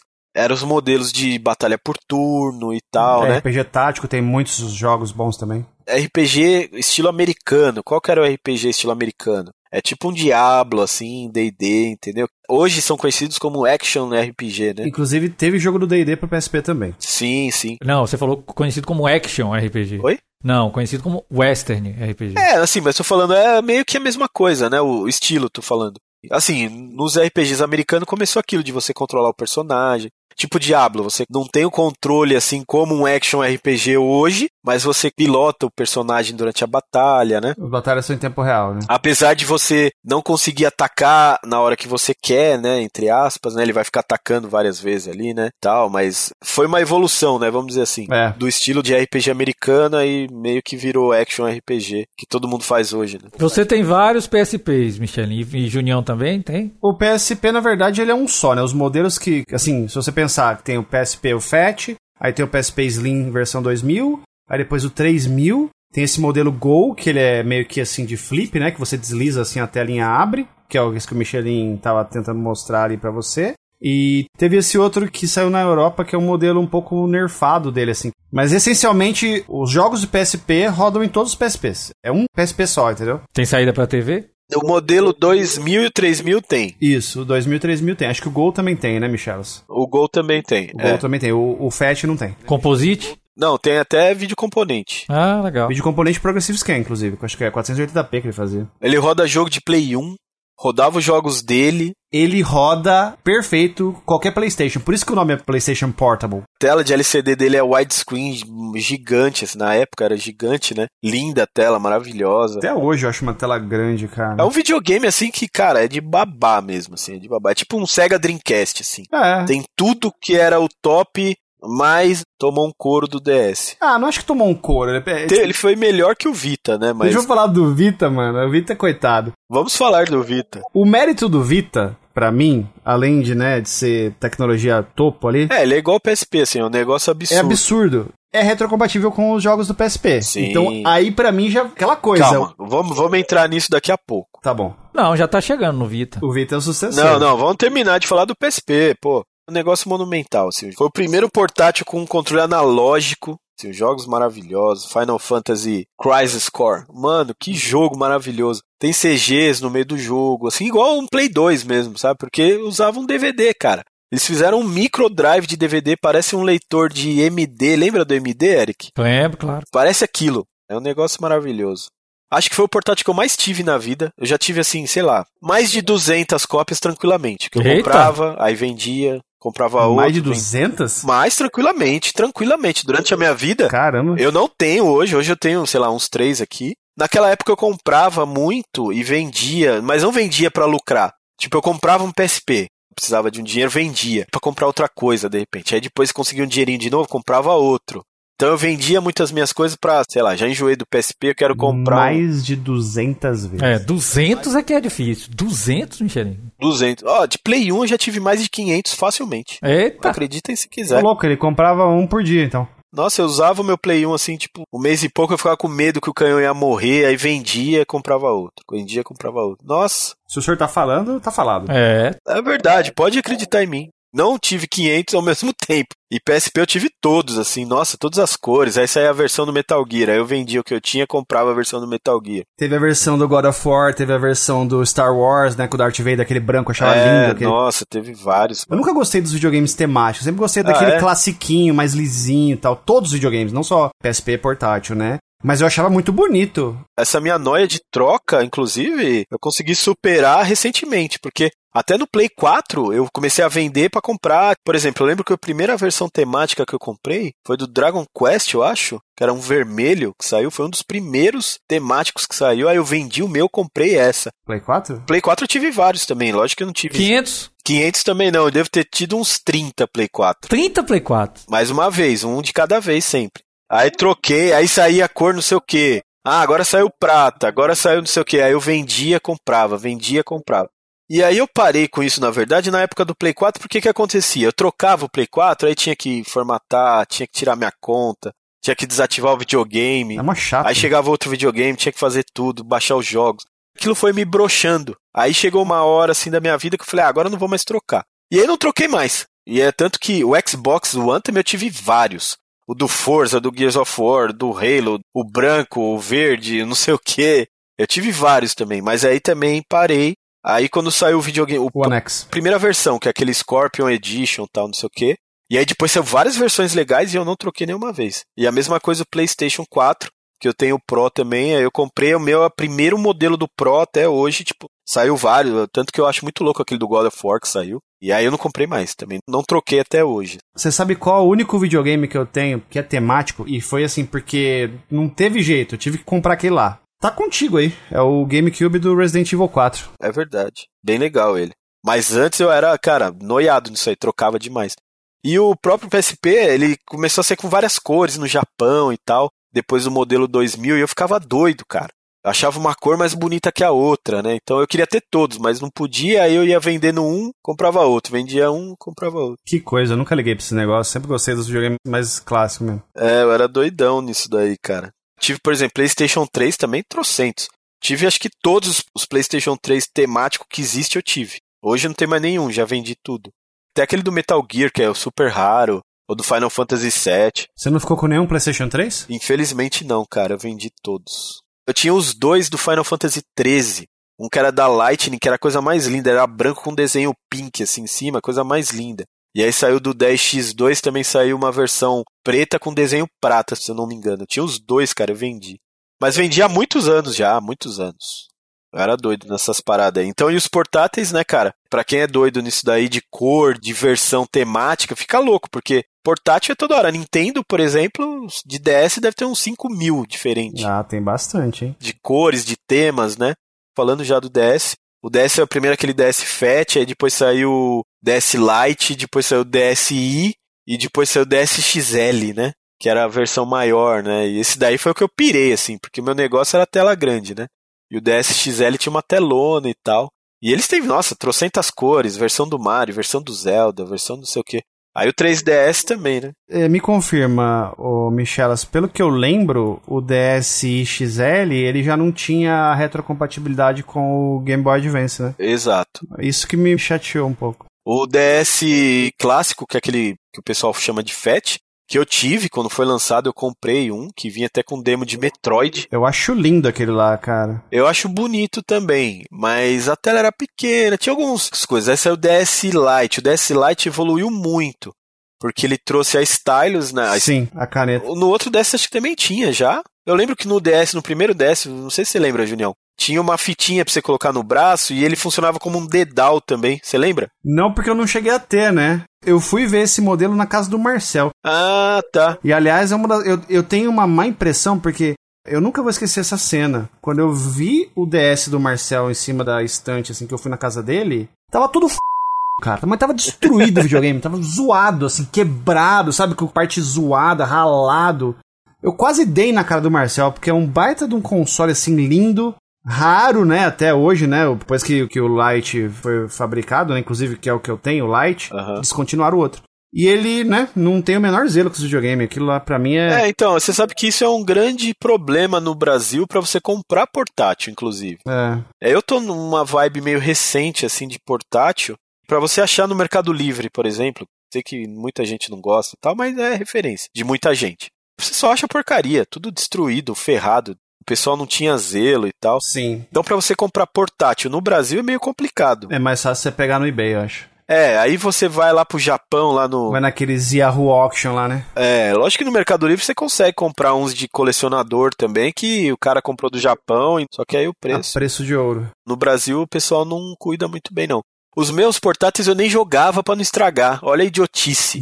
eu não jogava de medo de estragar, vai riscar a tela. Ai, meu Deus, aí não. eu né? comprava, eu era obrigado a já comprar película, o case, o talquinho pra passar nele, senão eu não conseguia nem pôr a mão no negócio. Não, tudo bem, mas você botar uma película e uma case, ok. E não Agora, jogar? você não jogar é, É. outra coisa. Ah, cara. Por exemplo, no- meus portáteis nunca saíram de casa. Não levava em lugar nenhum, mas nem ferrando. Assim, eu respeito, porque eu nunca tive coragem. Eu tenho portáteis desde a época do Game Boy Advance, que foi o primeiro, assim, que eu lembro que eu comecei a trabalhar em 2001, né, que eu comecei a ganhar meu salário, e aí foi quando eu comecei a ter acesso a coisas materiais mesmo, né, que eu pude comprar coisa. Aí videogame nunca saiu de mim, né? Aham. Então eu já quis comprar o, o Game Boy Advance.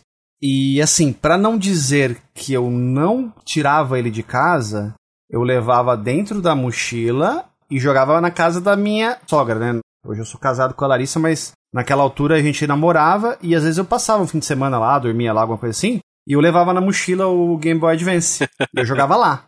Agora, eu nunca tive coragem de, por exemplo, tirar no meio do ônibus, assim, no coletivo e jogar. Nunca tive coragem de fazer isso. Nem eu. Nunca tive coragem de tirar na rua, sei lá, sentado numa praça, ah, vou pegar meu videogame pra jogar. Nunca. Essas coisas são em propaganda de portátil. É, só. Aqui no Brasil, No Brasil, só. sim. Por exemplo, dentro da Brasil Game Show eu tirava o 3DS da bolsa, tranquilamente, né? Em algum ambiente fechado ali. Ou, como eu falei, na casa da sogra, na casa da mãe, tudo bem. Agora, pegar assim do nada e tirar, por exemplo, no meio do busão, nunca tive coragem de fazer isso, cara. É, realmente é complicado. E pior que, por exemplo, assim, o 3DS, o Vita e tal, tinha já umas funções próprias pra isso, Pra você sair com ele pra rua, ele contava os passos Sim. e via se tinha pessoas perto com o console, O né?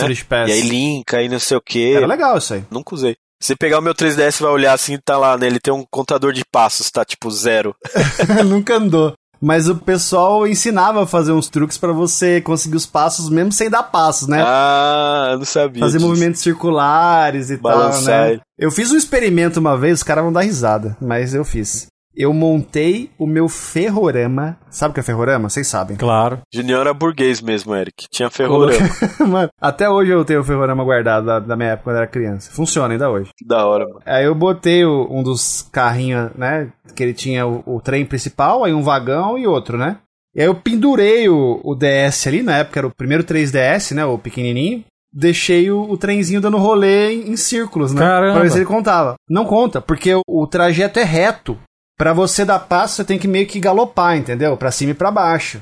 Então, se você for ver tutorial no YouTube, tem pra burlar o negócio do passo. Esses São mecanismos que envolvem você ir pra cima e pra baixo. Dá mais trabalho do que você pegar e sair andando mesmo com é, ele, né? é mais fácil você dar um rolê na praça, entendeu? E essa questão do Street Pass, que o Michelin comentou, que é muito legal. Inclusive, BGS era um lugar excelente pra você pegar Street Pass, porque era um reduto de pessoas com 3DS ali, então você pegava bastante. Aham. Eu sempre fiz uso, muito porque você não precisava tirar ele da tua bolsa. Você podia deixar ele em modo sleep ligado, fechadinho, dentro da case, dentro da mochila, e ele mesmo assim pegava o pessoal que tava perto, né? Então, usei várias funções em vários jogos. Até no Street Fighter 4 tinha umas funções que você lutava com os carinha meio que virtualmente, assim, né? Os, os caras que você trombava na rua, assim. Era legal, tinha várias coisas bacanas. É, o 3DS é um console bem interessante nesse aspecto. Infelizmente eu nunca utilizei nada assim praticamente de função.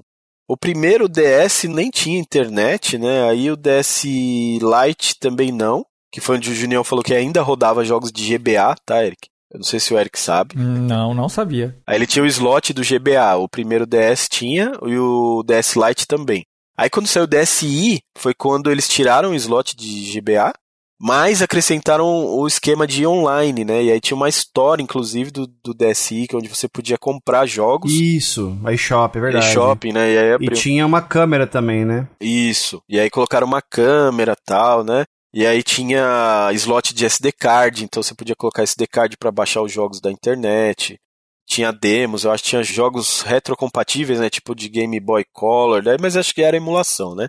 Game Boy Advance. Era tal. nos Virtual Console da vida. Então aí foi onde nasceu ali a internet da Nintendo nos portáteis, né? Aí depois do DSi teve o DS XL, que é igual um DSi, só que com uma telona grande. E aí acabou os DS, se eu não me engano. É, acho que foi o último mesmo. Aí saiu o 3DS, que foi o primeiro, que saiu aquele que se você falou que era pequenininho, tinha até um bercinho, né, Pra colocar ele pra carregar e tal. Isso. Pra você não precisar desligar ele nunca, né? Tipo, era bem legal. Era uma base carregadora. Era legal. Você conectava a fonte na base Isso. e aí você colocava o videogame ligado, fechadinho na base. Quando saiu o XL, não tinha mais a base, mas eu descobri que na China eles vendiam o original da Nintendo, você podia comprar separado. E eu comprei a versão pro... É, porque ele tem ainda aqueles contatos, né? Ele é tipo aquele celular que carrega só de você encostar, Isso. Eric. Sei. no tapetinho. Só que esse daí ele tinha ali dois terminaizinhos físicos que quando você colocava, ele fazia o contato ali e carregava, né? Depois saiu o DS É o XL. XL, né, nos Estados Unidos e LL no Japão, que era o grande já. Mesma coisa, só que era maior, e aí mudou tudo. E aí, pô, e assim, 3DS a gente tá falando, mas, pô, ele teve a primeira tela aí de videogame 3D sem óculos. 3D sem você precisar de óculos, era incrível. Eu vi no Sega Ages, não sei, foi seu, Junião, lá no. Foi? Só que você viu no New 3DS, que é já melhorado o 3D, né? Não foi do Gunpei Yokoi, mas foi uma revolução, assim, técnica, né? E aí o 3DS XL tinha tela maior, Aí depois veio o New 3DS já, Juninho? Sim, mas eu deixa eu fazer um comentário aqui rapidinho. Existiam alguns jogos para 3DS, eu vou me lembrar aqui do Resident Evil Revelations, que ele tinha um modo para você jogar com dois direcionais analógicos. O 3DS e o 3DS XL, ou LL no Japão, que era de tela maior, eles não tinham dois analógicos, eles só tinham um analógico do lado esquerdo. Uhum. Aí a Nintendo inventou um acessório chamado Circle Pad Pro, que tinha a versão para o videogame pequenininho, para o 3DS comum, e depois eles inventaram a versão para o 3DS XL, que era basicamente uma base que você colocava o videogame ali e ele ficava mais ergonômico, ele era mais redondinho, assim, porque o 3DS, né, quem já jogou sabe, ele é quadrado, ele não é nada ergonômico. Então o que, que o Circle Pad Pro fazia? Ele te dava uma ergonomia melhor ao você pegar um grip, né, que como eles dizem, um grip melhor para você pegar, parecia um controle mesmo de videogame, e ele adicionava um segundo analógico. Quando surgiu o próximo, que é o que o Michelin falou, o New 3DS, que foi o que o Eric viu lá que eu levei na feira, que tem o 3D melhorado, que ele segue o, o seu olho onde tá para você não tirar o 3D do foco e tudo. Aí ele já veio com um segundo analógico de fábrica. Ah, tá. Que é um analógico bem interessante. Sabe aqueles mouses que tinha em laptop antigo, Eric? Sim, sim, claro. Que é só um nubzinho que você põe o dedo assim. Era uma bolinha, era uma bolinha. Isso, é igual aquilo lá. E funciona bem até, viu? Aí o New 3DS também saiu, depois o New 3DS XL. Aí depois saiu o 2DS, que Tirou a função 3D, né? tirou a função 3D, era menor custo, mais voltado pra criançada e tal. E depois saiu o New 2DS também. Ele tem o hardware do New 3DS, né? Que o New 3DS ele tem um hardware mais potente também. Tanto que tem alguns jogos que só roda nele, tipo Xenoblade, né? É, Xenoblade. tem alguns jogos que só rodam nele e muitos jogos de 3DS rodam melhor no New 3DS. É uma loucura. E tem alguns jogos, por exemplo, Virtual Console de Super Nintendo que só funcionam no New 3DS, não funciona no 3DS comum. Aí foi um update, né? A Nintendo sempre metendo vários updates nos seus portáteis, né? Mas em meio a tudo isso a gente teve o PlayStation Vita também. PlayStation Vita, né? Porque é PS Vita. PS Vita. Que foi o segundo console da Sony, né? Que, cara, seguiu o mesmo esquema do PSP, assim. Foi um negócio de chutar a bunda. Foi o primeiro a ter dois analógicos, né? E ele tinha uma tela de OLED, Eric. Tela de OLED, incrível. Maravilhosa, assim. Cara, OLED naquele tempo que ninguém tinha OLED. Qualidade estupenda, touchscreen, touchscreen traseiro, e câmera atrás, câmera na frente. Vocês têm o Vita? Eu tenho. Eu tenho o Vita versão Wi-Fi, né? Que ele saiu em duas versões. Saiu a versão Wi-Fi e a versão 3G também. Você podia ter a versão 3G. Foi o console que abraçou, assim, portátil que abraçou a internet, tanto que tinha uma versão que aceitava chip de celular, né? 3G. Pra você ter o 3G pra jogar online e tal. Imagina, você jogar online na rua, né? Aqui no Brasil nunca funcionou o 3G, mas lá fora sim, né? Eu acho que ele tinha uns esquemas de conexão com as operadoras americanas lá, AT&T, alguma coisa assim. Exato. Um esquema desse. Mas era o videogame dos sonhos, assim. E, tipo, ele tava ali que nem o PSP, né? Era quase um Play 2 e esse era quase um Play 3. Lógico, o Play 3 era melhor, tal, né? Mas ele fazia jogos assim que parecia com o Play 3. né? Tanto que o Uncharted dele é, cara, muito louco, assim, bonito pra caramba. Mas aí, infelizmente, a Sony, pelo fato, né, que acho que a gente pode até falar agora, que aí os mobile devices que a gente tem hoje, como celular e etc, né, já tava ganhando uma força bacana, né? Então esse negócio do cara comprar um videogame pra jogar na rua já não era mais tão interessante, porque ele ficava no celular na rua, né, mexendo no celular e tal. Lembrando, Michelas, que o Vita, ele saiu no Japão no finalzinho de 2011 e na América do Norte aqui, né? Na verdade, no mundo inteiro, no resto do mundo, já em fevereiro de 2012. Eu não sei vocês, mas em 2012 eu já tinha um smartphone. É. Ó, pra você ter uma noção, para efeito de comparação, quando o Vita saiu, que foi em 2012, já tava no iPhone 5. É, então aí não deu, né, cara? Aí todo mundo deixou de lado os portáteis, né? Porque ninguém mais tinha tempo pra jogar na rua, né? Ô, Michelas, antes da gente desenvolver um pouco do Vita, que eu acho que cabe, eu preciso falar duas coisas aqui. Diga-lhe. Primeiro que nós tivemos, claro, né, essa morte, né, esse fatality dos videogames portáteis aí pelos smartphones, mas nós tivemos um negócio chamado Nokia Engage, Eu tive um desse, ó. que é de 2003, que é uma espécie de telefone mais videogame. o Eric teve, ele pode até falar melhor que a gente. E depois ainda nós tivemos um outro negócio. O Xperia Play. Exatamente. Esse eu tive. Ele era basicamente um PlayStation e um celular. Ele é muito parecido com o PSP Go. Isso, exatamente. E ele tem dois analógicos também, cara. Ele é bem legal. O Marcel teve um desse, eu cheguei a jogar no do Marcel. É, a galera começou a ver que não ia rolar mais de ter videogame portátil e aí quiseram mesclar com o celular, né? Teve até um rumor que a Nintendo ia fazer e tal, mas a Nintendo nunca fez.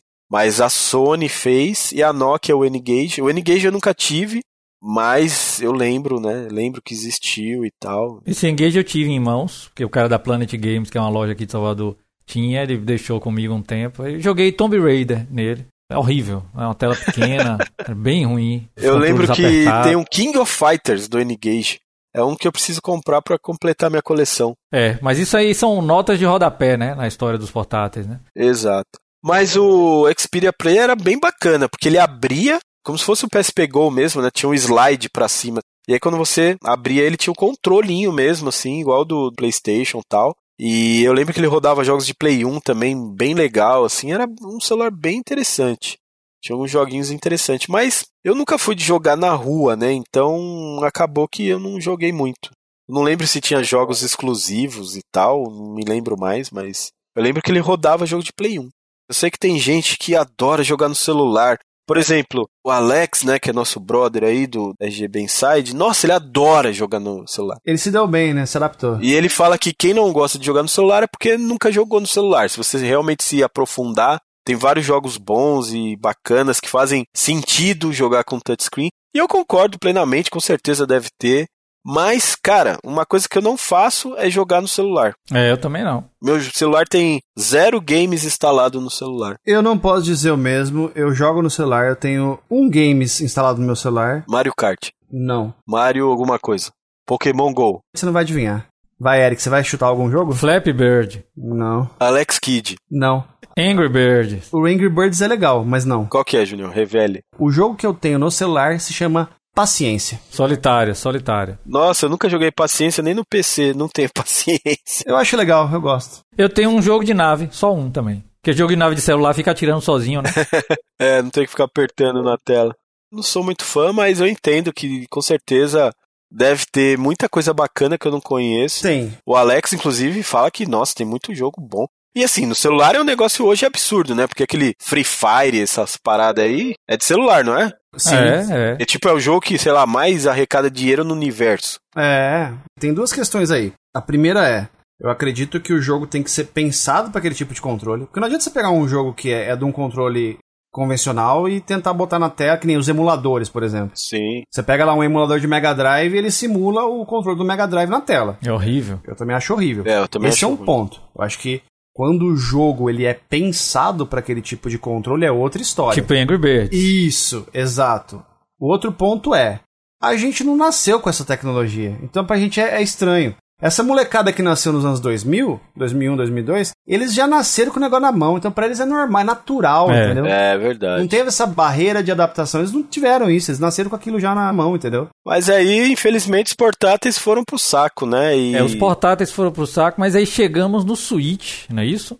Consoles tipo Switch. Consoles tipo Switch, né? O Switch foi uma outra revolução, porque fez um console híbrido e que realmente híbrido. Eu, pela primeira vez, estou jogando um portátil que é o Switch. É, rolou o Wii U antes dele, né? Que... Mas o Wii U se distanciava da base, eu lembro que eu joguei. Sim. Mas ele ainda tinha essa parada, dava pra você jogar só usando o controle. E eu lembro que a minha salinha de jogos aqui antes era meu quarto, né? Eu moro na mesma casa desde que eu nasci. Hoje eu moro com a minha esposa na mesma casa, meu pai e minha mãe que se mudaram. e então assim, esse lugar onde eu tenho a minha salinha aqui era o meu quarto, então eu tinha meus videogames. Então eu conseguia, por exemplo, jogar na cama só com o gamepad do Wii U. O Wii U, a ideia dele era o Switch. É que naquela altura não era viável para fazer o Switch. O Wii U é como se fosse o beta do Switch, eu diria. Não que eles não tivessem tecnologia, tecnologia tinha. Mas a Nintendo é aquela uma, lembra? Que tem que fazer dinheiro com cada unidade vendida. Então eles têm que fazer uma tecnologia barata, né? Uma tecnologia acessível. Por quê? Porque eles vão vender esse console abaixo do preço do concorrente, né? E vão ter que ganhar dinheiro com cada uma dessas peças. Então, Eu tenho pra mim que o Wii U, ele, naquela época, eles já tinham essa ideia, eles só não conseguiam fazer direito ainda. Não, mas não é portátil. Mas a gente vai falar daqui a pouco na. Não no- sei como, mas a gente vai falar, né, Michelin? O Switch, que realmente é um portátil completo. Pela primeira vez está fazendo sentido pra mim usar um, console portátil. Ao contrário de vocês, eu nunca encontrei sentido. Mas agora, por causa do meu filho pequeno, e ele toma conta da televisão, aí eu posso jogar o Switch no sofá. Então o Switch tem sido uma mão na roda, né? Uma mão no console. Ah, né, tudo bem. Mas então a mão na roda existe a expressão aí pra vocês. Existe, sim. Agora o Switch não é exatamente um portátil, né? É híbrido. Ele é realmente um console full power de mesa. Inclusive ele fica muito bem na TV 4K. Tenho achado incrível aí o Switch. É, o meu Nintendo Switch, ele mora dentro da base dele. Ele não sai de lá nunca, assim. Até porque eu acho ruim o controle dele, assim, jogar com aquela tela e tal, mas. Eu tenho uma outra opinião com relação a isso que o Eric falou, mas. Vamos ficar com a opinião do Eric, acho que é melhor. Mas diga aí, conte, fale a sua. Eu não quero deixar, assim, uma falsa impressão de que eu tô aqui pra. Trazer a, a burguesia. trazer a discórdia e, e, e- e ressaltar pontos negativos, porque eu não sou desses. Mas se tem uma coisa que me incomoda no Switch, é justamente o escalonamento pra 4K, na TV 4K. Sério? Eu, é, eu não sei se de repente o jogo que a gente tá falando pode mudar. Nossa, cara. Não, o, o que a TV faz. A minha TV é uma TV da LG. E na época eu pesquisei bonitinho, ela era considerada por sites especializados em TV uma das melhores para jogo, incluindo para escalonamento para videogame. Mas ok. Um jogo que assim que me deixa um pouco até brochado, que é um jogo que eu amo, assim que eu gosto, eu joguei horas e horas. Acho que o Eric até me viu jogando em live isso. Ah, do Fire Emblem, sim. Do Fire Emblem Three Houses. O Fire Emblem Three Houses, ele fica especialmente zoado numa TV 4K. Ah, Junião, você tem razão. 3D, cara. Eu tô jogando muito jogo 2D. 2D fica bom. É. Olha, eu não tive essa impressão, não, cara. Mesmo aquele 3D suavizado, né, com aqueles efeitos de cel shading, é muito serrilhado, Michelas. Isso me incomoda. É assim, a definição, assim, são duas coisas diferentes na real. Uma coisa é o escalonamento da TV e uma coisa é o console. O console, ele vai rodar o jogo na definição dele lá, que a gente até falou em Tô outro. falando do console mesmo. É, a gente até falou em outro podcast já, que a resolução de saída não é necessariamente a resolução que ele tá rodando internamente. Então ele pode estar rodando em 240p e tá saindo 1080p. É. Então pode ser isso, né? Porque o escalonamento de 1080p para 4K é batata. Toda TV faz muito bem isso. Porque assim, vamos botar um ano. Faz um ano que eu troquei a TV. Então eu tinha uma TV de 48 polegadas, Full HD, que era 1080 linhas, né? E aí eu troquei por uma 4K de 55 polegadas. E pra mim foi uma diferença bem gritante, assim. No caso do Switch. Pode ser alguma configuração também da TV, de repente. Ah, é, bota o modo jogo, tudo. Eu tenho duas Enfim. TVs 4K. Uma que eu uso aqui na minha game room aqui é uma LG e uma que tem na minha sala que é uma LG. Então são duas LGs. Uma é mais antiga, que tá na sala é mais antiga. E cara, até o Wii U assim eu jogo na TV de 4K e eu acho que fica estupendo. Por exemplo, Mario Kart eu fico pagando um pau. E o Switch é o único console que eu tenho ligado na sala. Porque eu jogo muito pouco e tal, e às vezes eu deixo lá, sei lá, de repente se eu tiver lá e quiser jogar alguma coisa, tem o Switch, né? E eu acho que ele escalona bem, cara. Escalona bem. Ele tem uma definição mais baixa que do PlayStation 4 e tal, mas eu acho que não tem problema, não. Pode ser a questão do jogo, Michelas, porque. Pior que eu tenho esse jogo também, inclusive eu joguei. Agora que você falou, eu lembro de ter colocado o Wii U na minha tela e não ter percebido tanto assim. Agora, pra mim, o Fire Emblem Three Houses chega a ficar feio, assim, porque você vê muitas imperfeições, você vê muito serrilhado. Eu sei que serrilhado tem a ver com anti-aliasing, mas não é questão de, de configuração da TV, porque bota o modo jogo, ativa aquela opção que é resposta instantânea para jogo. Então, tá otimizado para jogo. Sim. Enfim, é uma percepção minha, talvez seja o jogo específico. Não queria falar que o videogame é ruim, nada disso, entendeu? Também não deixo de jogar por conta disso. É só uma coisa que eu percebo. Mas vocês acham que vai existir outro videogame assim, híbrido? Porque falaram, né, o PlayStation 5 vai ter tela no controle. Parece que sim. Não. E vai é nada, né? O que, que eu acho disso? Mas aí é achismo baseado no que eu vi de videogame até agora. Eu acho que a Sony e a Microsoft não vão se meter com isso. Não. A Nintendo, na próxima máquina dela, existem grandes chances de ser de novo. Uhum. Porque tá no sucesso avassalador, né? O... E não é só isso. Se fosse só sucesso avassalador, já seria mais do que motivo. Mas além disso, tem uma questão que assim que mata. Eles não têm mais a preocupação de ter uma equipe de desenvolvimento para portátil e uma para console de mesa. Eles fazem uma coisa só. Perfeito. É, tanto que a gente falou que morreu os portáteis, mas na verdade não, né? Porque tem o Switch portátil lá, né? Ah, é, Switch existe Lite. o Switch Lite. Mas o Switch Lite ele só saiu depois que a Nintendo testou o mercado com o Switch base, Uhum. fez muita pesquisa de mercado, perguntou: você joga mais no modo doca, no modo portátil? A Nintendo viu que tinha uma galera assim, monstra, que jogava muito mais no modo portátil. Inclusive, Michelas e Eric, não sei se vocês sabem disso, mas uma das coisas que a Nintendo fez, a gente comentou há pouco tempo atrás agora, a questão de lançar um 2DS, né? Tirando a função do 3D, a Nintendo fez massivas campanhas de pesquisa para saber isso. Inclusive, na época do Clube Nintendo, você ganhava moedinhas essas no Clube Nintendo respondendo essas perguntas.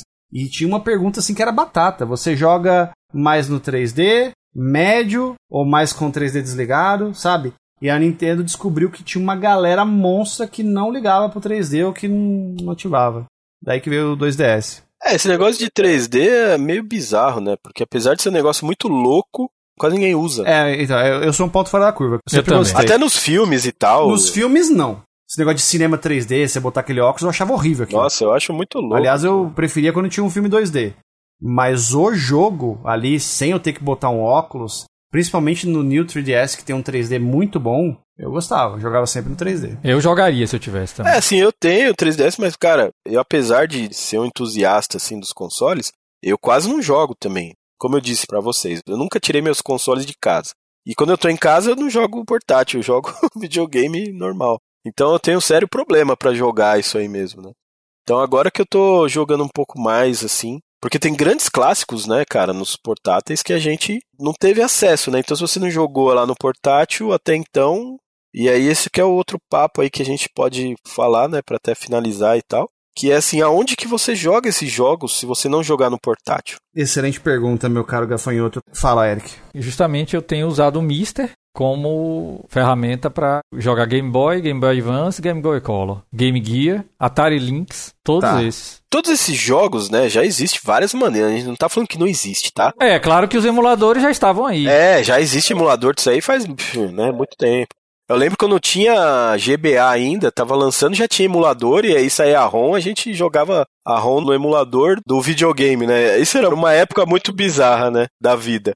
Aonde o emulador e o console conviviam ao mesmo tempo. Por exemplo, quando saiu o emulador de Neo Geo, foi uma coisa louca, porque ninguém tinha Neo Geo. Ainda eram lançados jogos de Neo Geo. Neo Rage X. É, por exemplo, eu lembro que eu joguei, a primeira vez que eu joguei King 99 foi no emulador. King 2000 no emulador. E aí era um negócio louco, porque saía o jogo e você só ficava esperando sair a ROM pra você poder jogar. O final dos anos 90 e começo dos 2000 foram incríveis com a emulação justamente por causa disso, porque saiu o emulador do Neo Geo, né? E também saiu o emulador de CPS2, que foi bem ali no final dos anos 90. Que inclusive eu tava louco assim com esse emulador. Eu- eu- o que eu mais queria no mundo era emulador de CPS2. Eu vi o emulador sendo construído no fórum CPS2 Choque, até ele de fato acontecer o primeiro beta e não sei o que público. Você vê, nossa, cara, tô rodando Street Fighter Alpha 2, que loucura. Aí, tipo, daqui a pouco veio X-Men vs Street Fighter. É. Mano, absurdo. Era uma sensação assim que, infelizmente, eu acho que nunca mais o pessoal vai sentir. Não mesmo. Imagina que hoje tivesse um emulador de PlayStation 5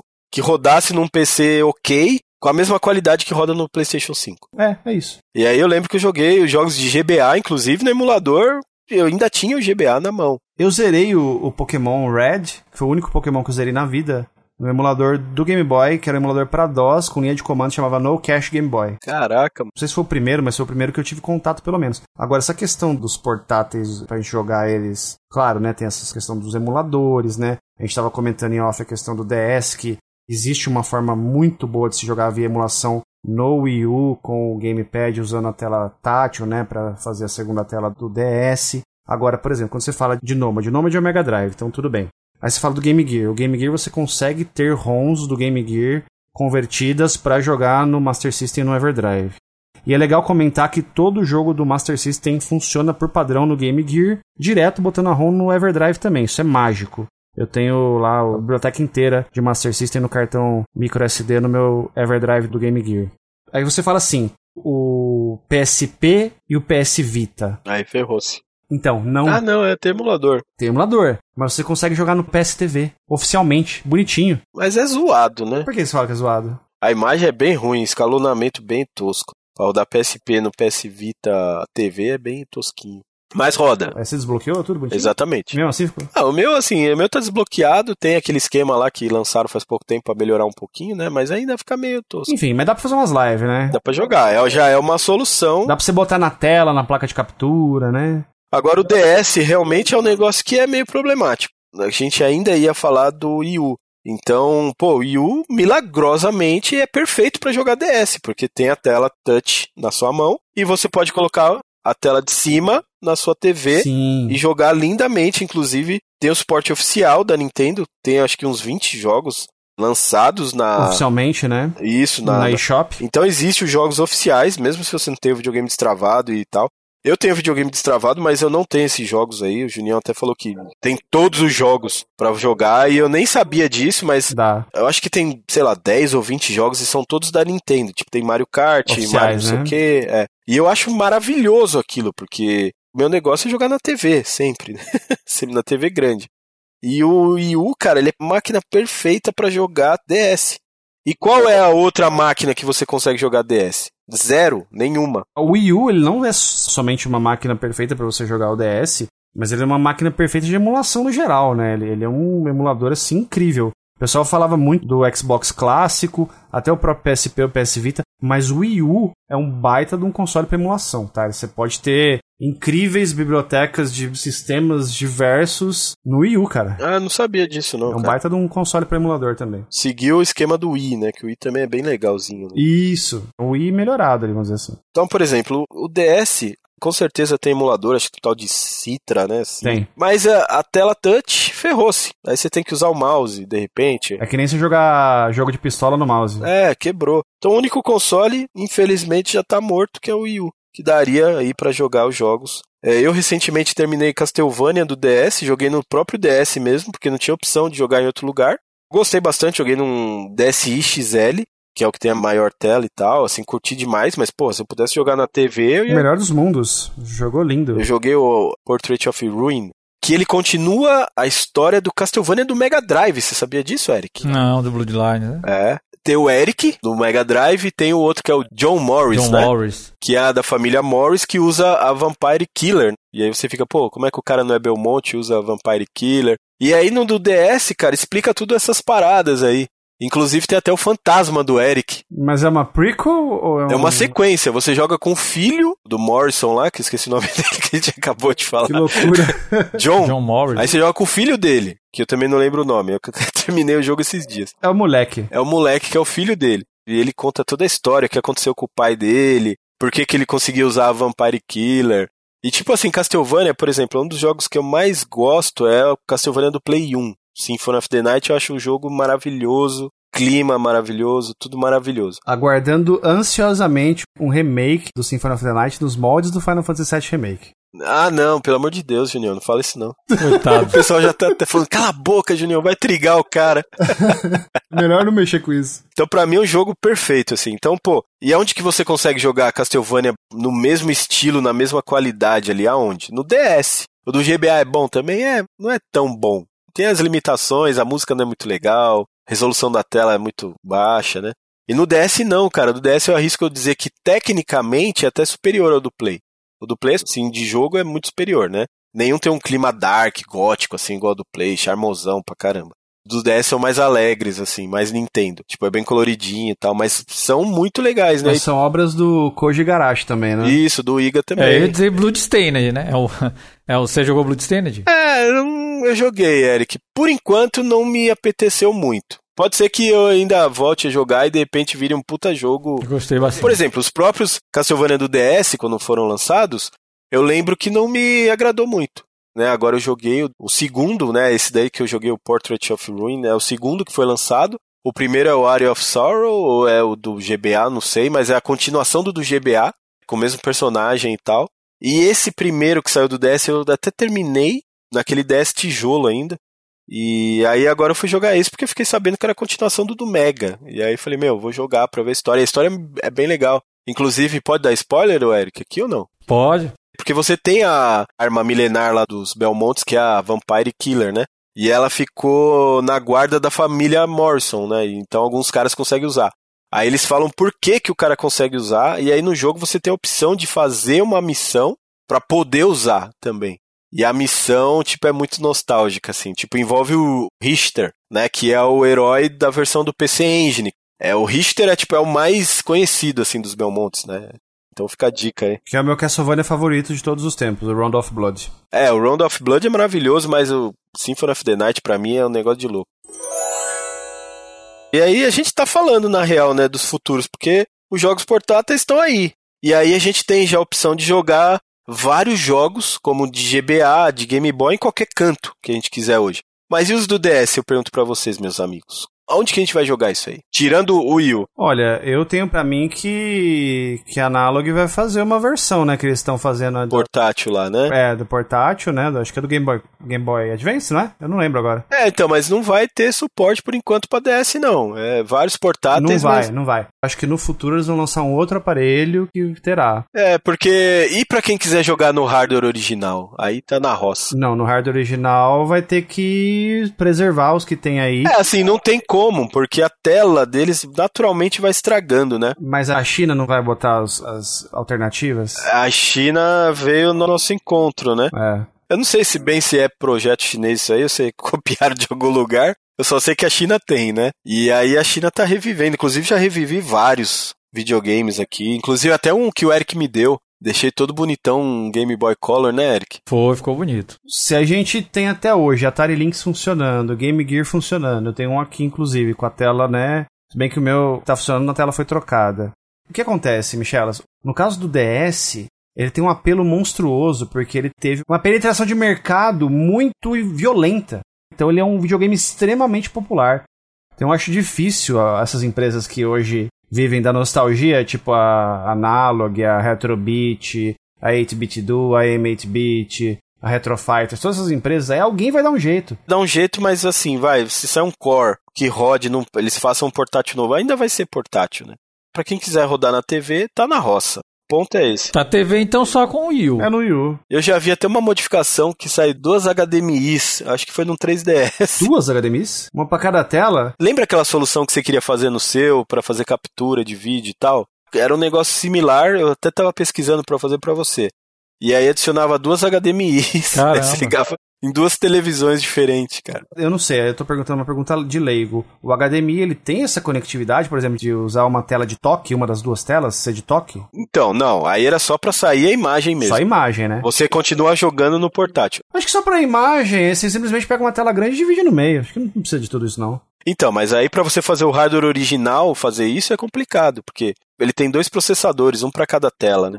Então ele não vai conseguir processar as duas telas no mesmo processador e tal. Entendi. Não, faz sentido. Então assim, eu fico meio receoso com o futuro, Eric, dos videogames portáteis, principalmente o DS. 3DS então nem se fala, né? Porque além de problemática do 3D, que é uma coisa que dá para você passar sem, mas temos aquelas pessoas super saudosistas que vão falar: "Não, o jogo foi feito para ser jogado em 3D". E aí, como é que você vai fazer, meu amigo? É. Como diria minha mãe, o futuro a Deus pertence.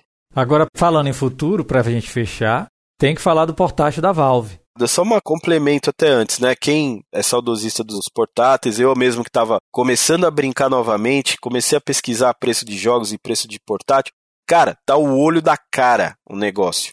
Um 3DS, tem 3DS sendo vendido a 3 mil reais no Mercado Livre. Eu tenho uma pequena fortuna em casa, então. Acreditem se quiser. DSi-XL sendo vendido a mais de mil reais. Eu tô com quatro aqui. Eu tô com um do primeiro, que foi o que eu comprei, pequenininho, do primeiro. Aí eu tenho um grandinho que é azul, um grandinho preto e um new que é o vermelhinho. Tenho quatro. É, assim, não são todos, né? A versão especial do Zelda e tal é três pau. Caramba. Eu tenho uma versão aqui que ele remete a um Super Nintendo. Ah, sim, é bonito isso aí. E essa versão também, tipo, tá três pau também. Essas aí são as mais caras, porque é o que o pessoal mais quer, né? Então hoje, cara, nem pra você ter vontade de jogar e falar, ah, vou comprar o hardware original mesmo e vou jogar, não rola mais, cara. Então o negócio tá complicado. Pra quem não tem nenhum portátil aí, um 3DS, um, sei lá, PS Vita. Michelin, eu tive a pachorra de abrir aqui o site amarelinho. Ah, O Nintendo Neutro DS tá custando na faixa dos 3.3 mil reais. se for o simplesinho, você acha menos. O 2DS LL, que é o portado japonês, que fecha, tá custando 3 pau e 700. Delírio das pessoas, né? Acho que não tem mais portátil, então vamos enfiar a faca geral né? Então não apoiem esse tipo de atitude aí. Ele tá? é mais caro do que um Switch Lite, um Switch portátil. É, dá pra você comprar um Switch. Tranquilamente, o Switch Lite é menos de dois pau. Você quer ver um negócio bonito? Versão Pokémon do New Nintendo 2DS XL. 3,550. Dá pra você comprar um Series S. É, a minha preocupação é onde que você vai jogar isso, porque nem no hardware original não tem mais essa opção. porque se você não tem, os jogos, eu queria comprar pelo menos os Castlevania do DS.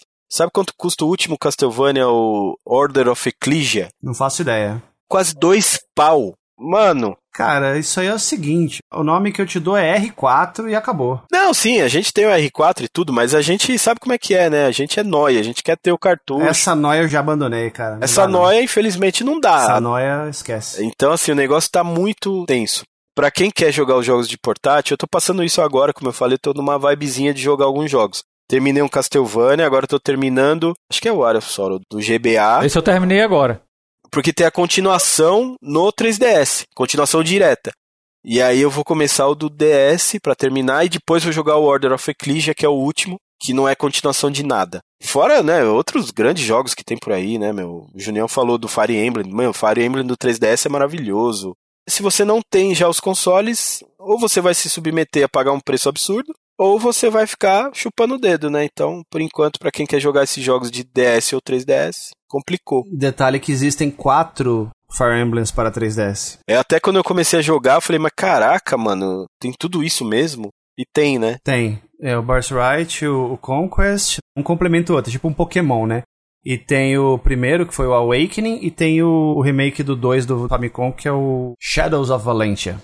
E assim, 3DS e o DS também tem Dragon Quest. Sabe que é um Dragon Quest, cara, que só saiu no portátil? Dragon Quest 9, não existe em console, só existe no DS. E o 3DS também tem alguns bacanas, tem o remake do 7, que foi a versão do Play 1, e a do 8, que é do Play 2, né? Então assim, cara, tem um monte de jogos bacanas. Você vai ver quanto custa isso aí lá no Mercado Livre. Não, sem condições. Por isso que Everdrive é uma delícia. Pra quem tem o console. E aí pra quem não tem o console, tem que chorar. Ou usar emulador. E a Valve, Eric? Fala aí, Eric. A Valve tá lançando, vai lançar, não é isso? Vai lançar. Tá em pré-order, né? Inclusive tinham no Mercado Livre à venda por 25 mil reais. 25 mil? É. Baratinho. Ah, vou comprar dois pra mim. Um pra mim e um pra Larissa. Um pra jogar em dock e outro pra jogar na rua. Imagina a delícia, tá aquele assaltante perto de você e você saca um console de 25 mil reais. Imagina. É, Ave Maria. Aquele meliante se aproximando e você vê assim, vou perder meu videogame. Eu acho estranho, porque jogador de PC, não vejo combinando com isso, combinando com portátil. Não, eu também não tô vendo não, viu? Mas pode ser que a gente esteja errado, né? É porque assim, essa coisa do jogador de PC, ela já foi mais característica, né? Hoje você tem muitos jogos que são comuns em PC em videogame. Então, eu acho assim, uma das coisas que foi um acerto incrível é que esse console já sai com uma biblioteca de jogos absurda. Sim. É, a maioria dos jogos, a imensa maioria dos jogos de- da Steam vão rodar nele. Ou seja, Todos os jogos da Steam. Indie pra caramba. Meu Deus do céu. E assim, ele não é um console, ele é um PC. Então se você quiser meter lá um emulador, você consegue. Certo, mas a função dele oficial é rodar o Steam. Exatamente. E aí ele vai ter o modo dock também, é. Vai. Vai. Então ele é realmente um PC, ele é como o Switch mesmo, ele é a cópia. A diferença é que o, o Switch não é um hardware high-end, né? Esse o da Valve vai ser, vai ser muito assim, muito top o negócio. É, não é high-end, né? Perto do que a gente tem hoje, sei lá, nos últimos consoles, no PC e tal. Mas é um hardware, assim, bem superior a do... É um high-end assim no, no sentido de você ter na tua mão, entendeu? Ah, sim, é isso aí com certeza. São os chips novos da AMD lá que estão chutando as bundas lá de todo mundo. Exato. E provavelmente o Switch vai acabar usando alguma coisa assim também. Eu não tenho interesse em comprar. Não tenho interesse porque eu jogo muito pouco no PC, jogo muito pouco em portátil, então é a união das duas coisas que eu jogo muito pouco. Eu também não tenho interesse de comprar, mas. Terceiro que eu não tenho 25 mil também pra comprar. Pois é. Não, mas não, não vai ser 25 mil. Vai, vai ter um preço real quando lançar. Quanto que ele custa oficialmente? Tem versões, acho que de a partir de 400 dólares. Deixa eu olhar aqui certinho. É, 400 dólares, chegou aqui a 5 pila, no mínimo. É, mas não é 25 mil, né? Aí vão falar que é raridade, porque tá saindo agora, então é raro, então vale mais. Ah, detalhe, não é pré-order, é reserva, né? Vamos lá. Esse item não está disponível para reserva no seu país. que legal. Vá no Mercado Livre. Por isso que os caras vendem a 25 mil no Mercado Livre, porque não dá pra reservar no Brasil. É pior que sumiu o anúncio. Eu não sei se a pessoa ficou com vergonha e tirou ou se alguém comprou. Espero eu que a pessoa tenha ficado com vergonha e tirado. Tem várias versões e. Várias quantidades de espaço interno Exato. e tal. Mas ele é um PC mediano, assim, um PC que roda os jogos no médio ali. Com frame rate não muito alto. É, né? isso que eu imaginei. No máximo HD. Até deve ser HD, né? Será? Deve ser HD igual o Switch. Não, a do Switch é 720p. É, então, HD. Deve ser um pouco mais. Hoje em dia não se considera mais 720p HD. O YouTube fala que não é mais, você viu, Eric? É, o YouTube não sinaliza mais, né? Mas originalmente HD era 720, FHD era 1080. Olha, a partir de 399, né, dólares o Steam Deck. É, acho que tem um até de 600 dólares. Deixa eu ver aqui os valores. Steam Deck, Junião, que lembra aquele dispositivo pra nós streamers. É, Ah, Fábio Michelin sabe também, né? Tem um dispositivo. sei, eu já vi. O, a versão de 64GB é 399 dólares. A versão de 256GB, 529, 529 dólares. E a versão de 512GB é 649 dólares. É, baratinho, 650 dólares. É, barato. Vai chegar aqui por uns 10 mil esse daí. Mas é isso aí, pessoal. Acho que, Esse é o Steam Deck. é, acho que a gente falou tudo que a gente queria falar. Quer dizer, tudo que a gente queria falar. Porque a gente não falou tudo de portátil, tá? Nunca a gente fala tudo que a gente queria falar, sempre faz as baboseiras que a gente não fala. A gente focou mais aqui na Nintendo, né? Porque a gente queria falar, que é a grande estrela da parada. Pincelou outros consoles. Eu fico extremamente comedido em falar as coisas aqui na presença do Eric, porque o Eric é um cara assim diferenciado, né? O Eric é um a Eric é um cara diferenciado. educado, né? Ele- Ainda mais ele sem camisa, assim e tal. Intimida mais ainda. Eu não ia nem comentar isso. Sarado e tal. Pois é, então a gente tem que medir as palavras na presença de Eric. Eric não, não é qualquer coisa que você pode falar, entendeu? Então assim, eu fico meio que pisando em ovos, né? Pra não falar as minhas abobrinhas. Eric é um baú de conhecimento, né, cara? Um baú de conhecimento. Aí são vocês. Vocês deram a aula. eu sempre aí. Gostei, desde que eu tive acesso, eu sempre gostei. Na, na infância eu ficava mordido, que eu não, não tinha acesso. Eu queria ter um Game Gear na época, um Game Boy, nunca tive condição. Era muito caro. Cara, Game Gear é o console que eu menos tenho vontade de ter na minha vida. assim. Então, mas eu, eu tinha vontade na época, tanto que depois de velho eu comprei, né? Dois, inclusive, né? Teve um que até a gente instalou a telinha do Mac Wheel pra você, né? Sim, exatamente. Mas assim, eu só não joguei mais porque eu não tive acesso antes, só por isso. Mas eu sempre gostei de portátil. Como a gente quis passar mais aqui nesse podcast é que tem muito jogo bom que tá, por enquanto, preso ali, né? Naquele mundo dos portáteis. O GBA pra trás, não. A gente consegue jogar até no Mister, como o Eric falou, que é uma simulação de hardware praticamente perfeita, né? Muito próximo, então você consegue jogar com uma qualidade muito boa. Nos consoles da Nintendo mesmo, você consegue jogar também com qualidade boa. O Wii U, ele roda jogos de GBA, inclusive a emulação é feita pela M2, então é perfeito, maravilhoso, dá pra jogar assim numa qualidade estupenda. Eu arriscaria dizer até que é melhor que o Mister, porque você tem a opção de save states e tal, pra quem curte essas paradas. Fora que é oficial, né? E também para jogar DS, aí é a opção mais barata com certeza. Hoje, se você falar assim, quero jogar DS, mas não quero comprar o console, então, cara, a sua opção é jogar no Wii U. Então, acho que é a melhor pedida aí para quem quer economizar um pouquinho e jogar. Eu não sabia que tinha todos os jogos do DS, dava para rodar no Wii U, mas eu acho que é bem interessante aí uma maneira de preservar aí para quem quiser jogar, né? É isso. É isso aí. Nessa nota, fechamos mais um episódio do podcast da Gamescare. Em breve teremos outro. Já pode falar sobre, o, sobre qual é o tema? Gostei do tema do próximo. Pode, pode falar, ué. Underdogs e Hidden Gems, é isso mesmo, Junião? Olha, aí sim, hein, é um tema que vai render, hein? Que tem bastante coisa, hein? Até eu quero assistir esse podcast. Quero ver as indicações do grande mestre Eric e grande mestre Junião. Menos, mas obrigado. Você vai ter as suas indicações também. A Altered Beast que tá atrás ali de Junião, aquele pôster belíssimo ali, eu acho que já é um, um underdog. É um underdog. Ele, ele só não é mais underdog porque ele veio na caixa da Tectoy, né? No primeiro Mega Drive da Tectoy, mas... É. Não, não só no Mega Drive da Tectoy, no Mega Drive Genesis também. Verdade. Depois, logo depois foi substituído por Sonic, né? Se não fosse isso, acho que seria mais underdog ainda. Vamos deixar pro próximo então. Finalize, Eric. Vocês deram aula sobre portáteis, eu aprendi bastante. Coitado da gente. Vou tentar lembrar de alguns modelos de DS aí que Junião falou, meu Deus do céu, revisões e etc. Mas realmente, como o Fábio falou, aproveitar o acervo dos portáteis. Estou maravilhado ultimamente com jogos de portáteis. Aos mestres Eric Fraga, Fábio Michelin, muito obrigado pela honra de estar em mais um podcast aqui da Gamescare. Espero que vocês que escutaram tenham gostado Faço minhas as palavras do Eric, joguem os jogos de portáteis, porque tem muita coisa incrível que a gente perde simplesmente não olhando para os portáteis. Então é isso. Obrigado, gente. É isso aí, pessoal. Eu agradeço também a todo mundo que segue a gente, escuta a gente, acha legal as coisas que a gente fala aí, as abobrinhas e tal. A gente dá uma viajada, mas é um papo família quase aqui, né? Então, espero que vocês tenham gostado de mais esse episódio aí. E valeu, pessoal. Até o próximo.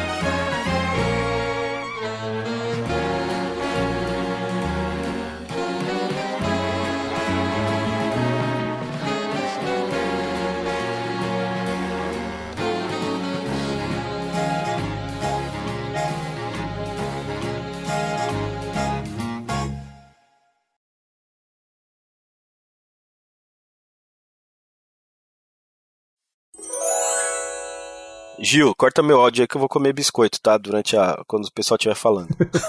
Meu Deus. Ah, é muito bom. Você acha que vai pro, pro final lá, pros erros de gravação. pode continuar o papo. Talvez você pode ter visto na casa do André. Não, nunca fui na casa do André. Não? Não. Porque o André tem uma disposição, assim, de tirar ele da caixa. Eu quase, ai meu Deus, não rele, não. Tô ligado que teve um churrasco na casa dele, mas eu não fui convidado. Tudo bem. não guardo mágoas. O portátil bom da SEGA se chama Astro City Mini. Ah, é? Eu não tenho Astro City Mini também, essa é só pra ricos. Também não. Até as coisas que saem hoje por 100 dólares, quando você vai comprar, custa 5 mil. Hashtag chateado. Eu queria ter um controle arcade, cara. Mas eu queria ter a chance de jogar o, o Revenge of Death Other e o Virtua Fighter clássico, versão fliperama ali, legalzinho. Eu vou, assim, não querendo ser chato, mas eu tenho as placas do Golden Axe, Revenge of Dead Eder. Qual que você falou que queria jogar? O outro? Virtua Fighter. Virtua Fighter também sou abençoado com uma placa que tá lá na Gamescare, inclusive. Você tem uma Model 1 lá e também tem a, o cartuchinho da Sega Titan do Remix, né? Tenho, tenho também. É, mas esse daí nem conta muito porque é igual do Saturn, né? O da Sega Titan é tudo igual do Saturn. Agora, Virtual Fighter 1 eu pago um pau real mesmo no jogo, assim, acho muito louco. Só pra eu não ficar de fora, eu tô com a placa de Shinobi. Então, eu tô na burguesia também. Eu sou humilde, só tenho CPS 2 só. Inclusive, a minha Golden Axe tem que agradecer ao Lanlan, ele que me vendeu. E se ele não tivesse vendido para mim, com certeza não ia ser mais amigo dele hoje, se ele tivesse vendido para outra pessoa. Então, valeu, Lanlan, por manter nossa amizade viva. É, mas essas coisas, a amizade supera, né? Não vou, não vou contar a história do Street Fighter 03 aqui, não, né, Michel? Ah, mas aí bem. a gente não tinha conhecimento, né? Que... Tudo bem, vou dar um desconto. não, mas aí eu vendi pro Fabão, que ele só tinha oito cópias. Então ele precisava de mais uma cópia, né? Ah, tá bom. O Fabão ele tem esse problema. É, o Fabão é outro nível. Eu vou fazer um videozinho dele também, né? Um Gerigasmo, é obviamente uma coisa muito simples, nada parecido com o que o Eric fez, né? Mas eu preciso estar tá pelo menos por dentro dessa coisinha aqui, né? Inclusive, Eric, você mandou um pra mim também? Não. O Arnaldo ficou de montar. Ah, tá. Não, só para perguntar, sem pressa, nem tem Atari. Eu sei. Tem um Atari lá na oficina já que eu comprei do meu amigo Rafael Sete. Eu vou ter um dinheirinho, vou colocar um RGB nele e aí vou ter um Atari decente. Não que quem não tenha RGB, RGB não é decente, mas. O meu é humilde. Vou jogar com controle arcade da Gamescare. Idealizado oh, com participação do Eric. Ah, meu Deus. Fiquei sabendo que vai ter umas paradas aí de envolvendo controle, hein, Michelinho? Vai ter uma parada bem interessante, que não é um projeto nosso, tá? Já digo logo de cara. Aqui não tem essa de roubar projeto de ninguém, não. E sair falando que é, ah, é nosso. Não, não foi a gente que inventou que é uma placa que vai ser bem bonitinha. Até lógico que a gente vai fazer a nossa versão, né? PCB todo desenhado pela gente e tal, mas o software não é. E aí vai rodar Bluetooth em vários consoles retrô, tipo uns, uns 20. Tipo, praticamente tudo. Delícia, amigo. Já tô de olho. Inclusive, uma placa só dá pra ligar dois controles. E para quem tem quatro controles, inclusive quatro controles. Nossa. Numa placa só, é bem interessante. E aí dá pra você usar controle de Play 4, de Play 3, acho que de Xbox também, Deixa acho que é compatível. Vou jogar dinheiro nessa tela. Quando cara. esse podcast subir ao ar, já deve estar tá até vendendo. Entre lá no site da Gamescare. ah, mas o controle da Gamescare é outro naipe, né, amigo? Primeiro que é produção de agora, né? Um jogo, é um controle novo, né? É carinho à flor da pele. E a qualidade a gente não vai nem falar nada, né? Ele é bem bonitinho, de madeira e alumínio. Todo chiquetoso. Parece um produto da Apple, né, Eric? Feito em alumínio. Nossa, ah, tá bonito demais. Mas é, a gente tava falando do que mesmo antes de entrar em controles? Saindo um pouquinho do papo, mas pô, o Wii U eu acho um console fenomenal. Eu também, também gosto. O pessoal, né, odeia, né? É, ele é su subestimado. Né? A grosso modo, né, o pessoal não gosta. E eu achei ele, assim, extraordinário. Um console bacana. Mas pode reparar que as pessoas que não gostam não tem também, né? Vou falar pra vocês, eu deixei de jogar PlayStation 4 e Xbox One para jogar Mario Land durante as férias, assim, naquele tempo ainda trabalhava de empregado e tal, ou não. Acho que sim, não lembro. No Wii U você fala que é o do gatinho? Isso, Mario Land. É o Super Mario 3D World. O Land é o do 3DS. É, isso mesmo, desculpem. Cara, que jogo maravilhoso. Pra mim foi Star Fox Zero. Incrível. Eu adoro. Star Fox Zero eu nem joguei ainda. É bom? É maravilhoso. O melhor jogo desse tipo. E eu sou fã de Space Harrier, Afterburner. Aham. E Star Fox Zero consegue ser o melhor. Ele usa as duas telas, você vê o cockpit da nave. É, é incrível, é incrível. Tem é só incrível. que eu não- acostumar. é- é aí que tá, eu não consegui acostumar, mas o jogo realmente é incrível. Eu não gosto daquele negócio de controle de gyro lá. É, então, eu também não curto. Mas o Wii U, nossa, tem vários jogos muito loucos que eu gosto demais, assim. Eu fiquei muito apegado no, no Octopath quando eu comprei ele assim, né? Eu demorei um pouco pra comprar, não consegui comprar de imediato, demorei um pouquinho. É, eu também, eu também. É, os jogos de Switch é, É, meio... Foi mais ou menos na mesma época que o Michelas comprou, só que como eu tava muito na pira de jogar esse jogo, eu joguei ele, tipo assim, eu acordava ligava o videogame e jogava. Os moleques no, no grupo do WhatsApp do Minicast até ficavam me fazendo bullying comigo, né? Nossa, o Junião joga 24 horas por dia. 5 da madrugada o Junião tá online jogando no Octopath.